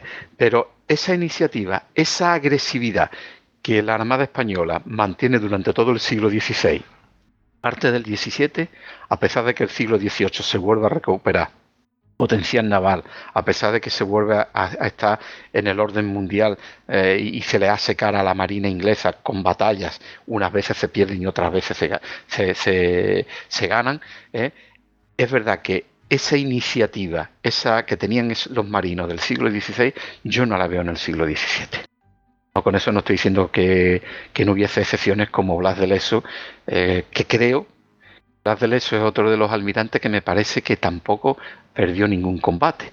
Es cierto que no, no, no, perdió ningún combate, efectivamente. Es verdad que estuvo mm, en, la batalla de Vélez Málaga, eh, que según cómo se mire, o estuvo en tabla o la ganaron los franceses tácticamente y estratégicamente los ingleses. Pero, pero ahí estaba de guardia marina. Exactamente, pero él estaba de guardia marina que fue que creo recordar cuando, cuando perdió el pie, ¿no? Fue, Exactamente, eso es. ¿No? Entonces, es verdad que, hay gente, o, Barceló, ¿no? En el mismo caso de Barceló, creo que es otro almirante que tampoco eh, perdió ninguno de sus combates. Era ¿Cómo era Barceló? Barceló era el espíritu del siglo XVI. Barceló era la iniciativa. Barceló era la agresividad. Era el conocimiento táctico, la de la posición del barco, la relación del viento, del movimiento del mar. ¿Por qué consiguió hacer tantas cosas con unos barcos tan pequeños como él tenía? Sí, sí, sí. ¿Eh? Es que, no sé, yo creo que eran gente que estaba hecha de otra pasta. Te salen así puntualmente, pero. Y yo, ojo, no quiero decir que la gente que estaba en Trafalgar no valiera, pero sí que la mentalidad como que eran más pesimistas. Era, no era lo mismo y Y bueno, pues eh, al final se van dejando comer, se van dejando comer. También no, no cobran, no cobran, no cobran, no sé. Bueno, yo No sé. quiero olvidarme de otro marino, aunque ahora mismo mm, eh, eh, creo que su nombre es Pedro y creo que su apellido es Macía o Mesía, el capitán del glorioso. Creo que es Mesía. O Mesía. Eh, Hugo, Hugo lo, lo sabe bien porque ha traído la historia aquí, a Istocas. Pero vamos, casi seguro, ¿eh? Sí, sí. Pedro nombre, Mesía. ¿no? Pedro- A mí me suena que sí. Pedro Mesía de la Cerda, ¿puede ser? Sí, Sí. Pedro, Pedro Mesía de la Cerda. Vamos, eh, lo que hace el glorioso, ¿por qué? Por, por- por- por la iniciativa del capitán, ¿no? La, agresividad, lo que saca, ¿no? Eso, Sí, sí, eso, sí. eso o, o- o- o una película que queda por hacer. Hay un, hay un aspecto que aquí yo creo que es muy importante. Como tú has dicho, eh, es un tema de mentalidad, de, de- también de psicología, porque juega, claro, hay que psicología, jugaron con la moral, ¿no? Y ya el tema de decir, bueno, aquí estoy y te voy a plantar batalla, ya les está comiendo la, eh, la tostada a los demás, esa agresividad está asustando al, al otro. Y con razón, decir, hay razones para temerlo, pero es que encima te, te lo está no tiene miedo y va por ti. Entonces, bueno, pues esas cosas ganan batallas, porque el, el otro, vale, sí, el otro huye porque le han pagado y tal y cual, pero, pero los demás, Pero los demás se quedaron. Sí, sí, o sea, no sé, el- hay, a- a- aquí se jugaron en muchos terrenos y, y se jugó muy bien en todos los sentidos. Y claro, la batalla salió como salió, pues perfecta, literalmente. Como yo digo, de libro. Sí, de, manu- manual, de, manual de, de academia. tiene, bueno, tiene buenos barcos, tiene buenos hombres, tienes los mejores eh, oficiales, tienes a- al, al mejor almirante y encima eh, compras a los rivales y los rivales se ponen nerviosos entre ellos, pues ahí tienes el resultado. Podían haber sido 80 que también les, les hubieran zurrado. La verdad es que se- lo hicieron perfecto. Es, es como tú dices, una batalla de libro. El ejemplo de cómo se tiene que compartir en, en el océano y además la primera gran batalla eh, atlántica moderna, o sea, con pues mm, con artillería bien puesto, todo a, a tope, ¿no? De poder a poder. Correcto. En fin. Bueno, ¿os parece que pasemos a la bibliografía? Si no queréis añadir nada más, pasamos a la bibliografía. ¿Os parece bien? Bien. Parece Pues bien. venga. Venga, pues vamos con la bibliografía que viene de manos de Ediciones Salamina. Bueno, en primer lugar, por supuesto, tenemos que eh, pues recomendar el libro de Antonio Luis Gómez Beltrán, que ha estado aquí pues relatándonos la batalla y toda la campaña. Eh, bueno, el, título es Islas Terceiras, Batalla Naval de San Miguel. ¿Qué no podemos encontrar, eh, An- Antonio Luis, en, esta, eh, en este libro? Aparte de las 400 páginas que ya nos has adelantado. Bueno, pues mira, eh, os voy a encontrar un relato mm, y, y bien enlazado de por qué se llega a esta campaña, eh, cómo fue la situación política, el concepto, el concepto situacional de la estrategia eh, que había que realizar, eh, los tres y manejes de Antonio, tanto en las cortes francesas como en la, en la, corte inglesa, cómo se van haciendo esos aprestos navales en, en- en Francia, cómo se van realizando en España, y después relata una serie de batallas que no han tenido lugar en ningún libro de historias, pero que se, produjeron, que son partes de la campaña. O sea, durante 1581, en la campaña naval de Pedro de Valdés, eh, existen eh, cuatro, por no decirlo a la misma batalla, escaramuzas, existen cuatro escaramuzas eh, que realiza Pedro de Valdés contra las Islas Terceiras, dos contra la, ciudad de Playa, la batalla de Salga, que os he estado comentando sobre el combate contra los bueyes, eh, eh, y después otros desembarcos anfibios y operaciones de combate que, que se realizan, ¿no? Después, durante la batalla de 1582, perdón, durante la campaña de 1582, pues existen otra serie de batallas, como la he nombrado, que es la batalla de Punta Delgada, donde una flota de nueve barcos franceses, incluido un barco inglés dentro de esos nueve, se van a enfrentar contra un galeón y una nao hispano-portuguesa en la batalla de, de que yo la he denominado Batalla Naval de la Rada de Punta Delgada más otros encuentros menores que se van produciendo y después en tierra hay una batalla muy importante que es la batalla de los cascajos que es el nombre que yo le he dado, porque se produce una, eh, al pie de una sierra, que es el, momento donde las, las, tropas españolas ya se ven acorraladas en la isla de San Miguel y se desarrolla perfectamente lo que fue el desembarco francés.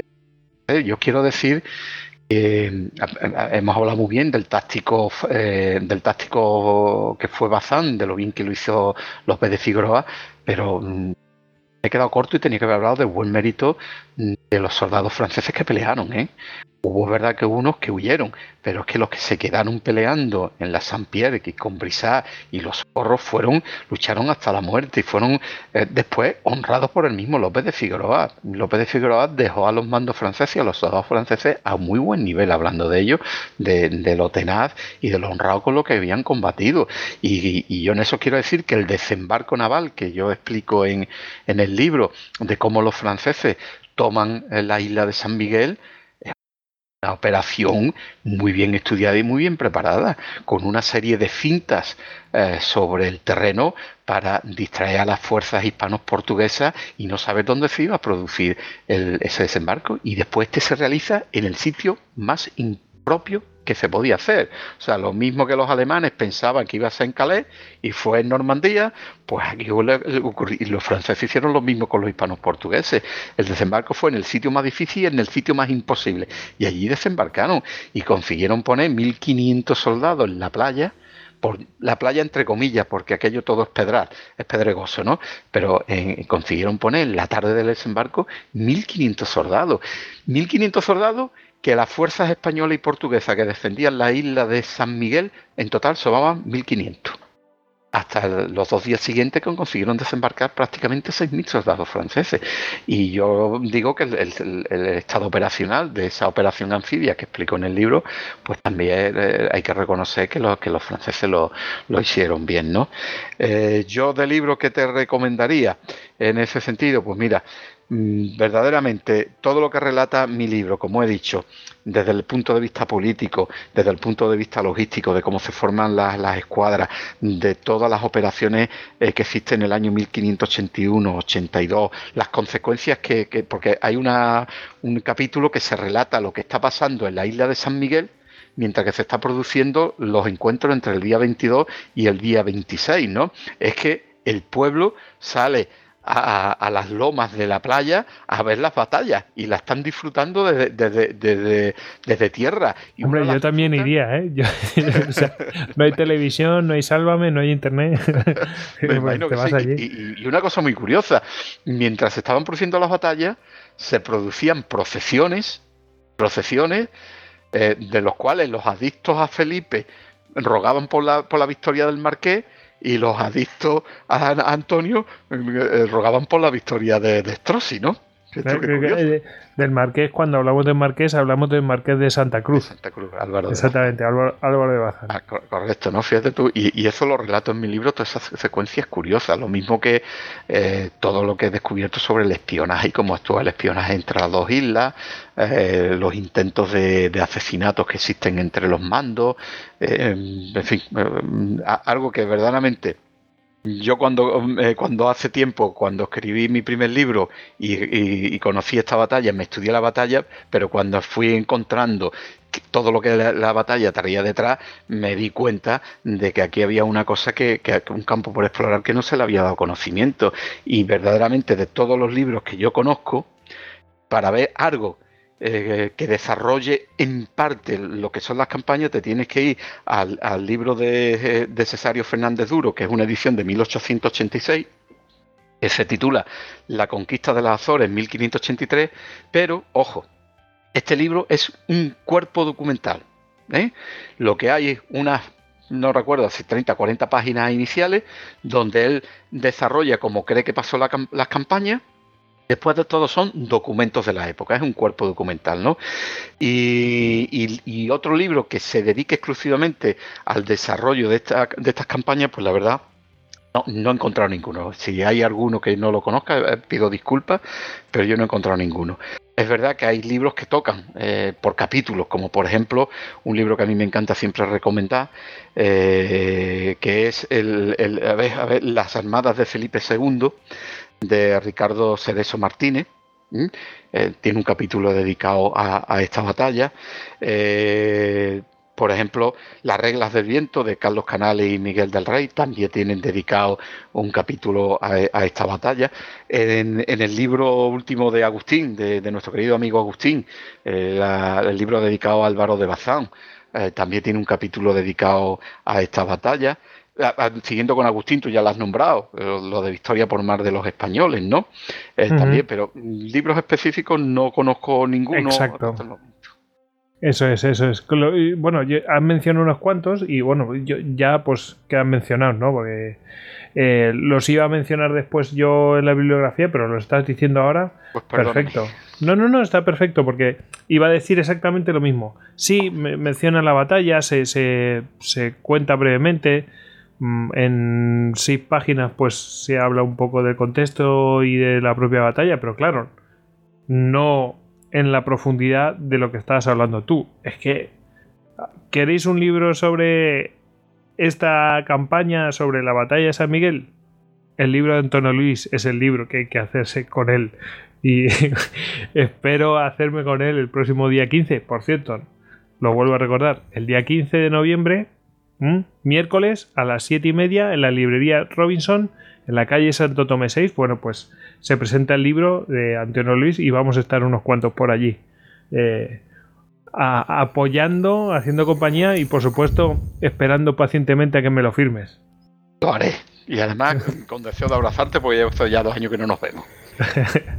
Oye, yo, yo no me resisto a contar una anécdota de la investigación de Antonio Luis, que cuando me la contó me quedé a cuadros que porque el libro, el libro incluye como 30 o 40 croquis con la disposición de la armada y, en esos croquis salen los barcos que eran y además en la misma posición en la que estaban, porque ha utilizado fuentes portuguesas, francesas, inglesas y españolas y de la confrontación, pues ha sacado todos los movimientos y, y exactamente cuáles eran las formaciones y dónde estaba cada barco.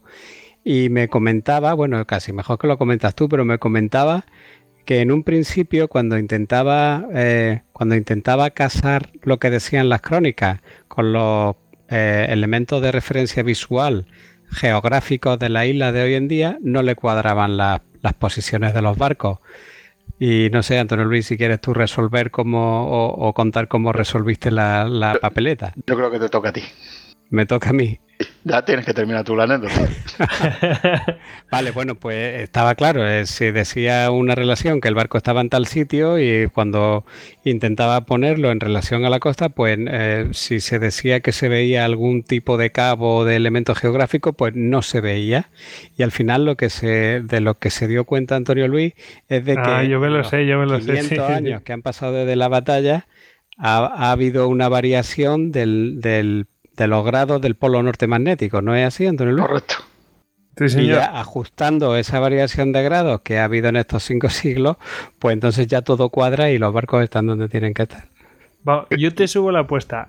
¿Os acordáis del terremoto de Fukushima? Creo que fue en el 2011, si no me equivoco. Bueno, pues varió. varió el, el polo. O sea que si en tan poco tiempo ha variado, pues imaginaos en 500 años lo que puede llegar a variar. Ya había contado otra anécdota, ya he contado otra anécdota también de la investigación mía, porque eh, lo clásico dice que a la derecha iba Strozzi, en el centro Brisat y a la izquierda el nombre este de San Solinier. Y tal como ocurrió la batalla, es imposible que esa disposición fuera así. Tenía que ser Brisat a la derecha, Strozzi en el centro y San Solinier a la izquierda. Y gracias a un amigo mío, a un, buen amigo mío, a, Álvaro, ¿eh? Eh, que me fue, me ayudó muchísimo en mi francés, porque yo no hablo francés, pero me ayudó muchísimo. Me supo indicar cuál era el correcto babor y cuál era el correcto estribor. Eh, correcto. Así que, que, ahí Álvaro me echó una mano. Eh, además, Hugo, estaba tú, eh, perdón, Goyo, estaba tú presente. Sí, sí, sí, yo estaba presente. Estábamos comiendo unas pizzas, me acuerdo perfectamente. Estábamos comiendo unas pizzas. Sí, y, sí. Y, fue, fue la inestimable ayuda de él el que me dio claro la disposición donde estaba cada barco y ya pude entender perfectamente las relaciones correctas de donde, donde iba, además de lo que hubo explicado de la declinación magnética. Cañete Junior. Correcto.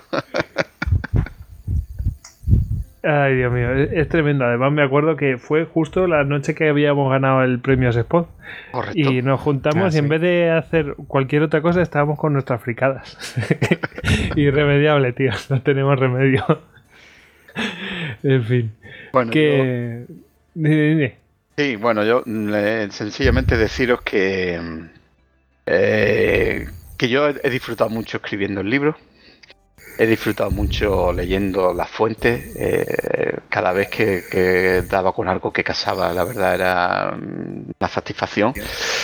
Y la verdad, espero que a lo que les guste la historia de la Armada Española, pues que lo disfruten. Espero, espero, espero que, lo disfruten y, bueno y, que puedan tener más conocimiento de, de, esto, ¿no? Desde luego que lo vamos a hacer, ¿eh? Yo por mi parte estoy deseando hacerme con él. Te lo digo. Yo estoy ya en ello. Oye, dejarme una primera edición, que, a mí me gusta mucho. vale. Eh, de todas formas, nosotros pues facilitaremos el link para que se puedan hacer con el, eh, con el libro, etcétera. O sea que no, que no va a haber ningún problema. Y recordaros también que, mm, Antonio Luis tiene otro libro publicado que es el de la Invencible y su leyenda negra, eh, del fracaso inglés en la derrota de la Armada Española. Es de 2013 y esto es un señor libro. Lo estoy viendo desde aquí. y yo pensé que no me iba a caber en la estantería, pero sí, sí me cabe. Me, cabe justo y además al lado de, uno de Geoffrey Parker. Ah. Que te sonará. te sonará. Lo tengo de manera temática. Hasta, puedes saber hasta el nombre. Me lo compré en Strand Books. lo, que, ya no sé si es la edición de 1988 o la edición de 2011. Eh, no, no, es la antigua. Desde luego que sí. Yo me lo compré en Strand Books ahí en New York.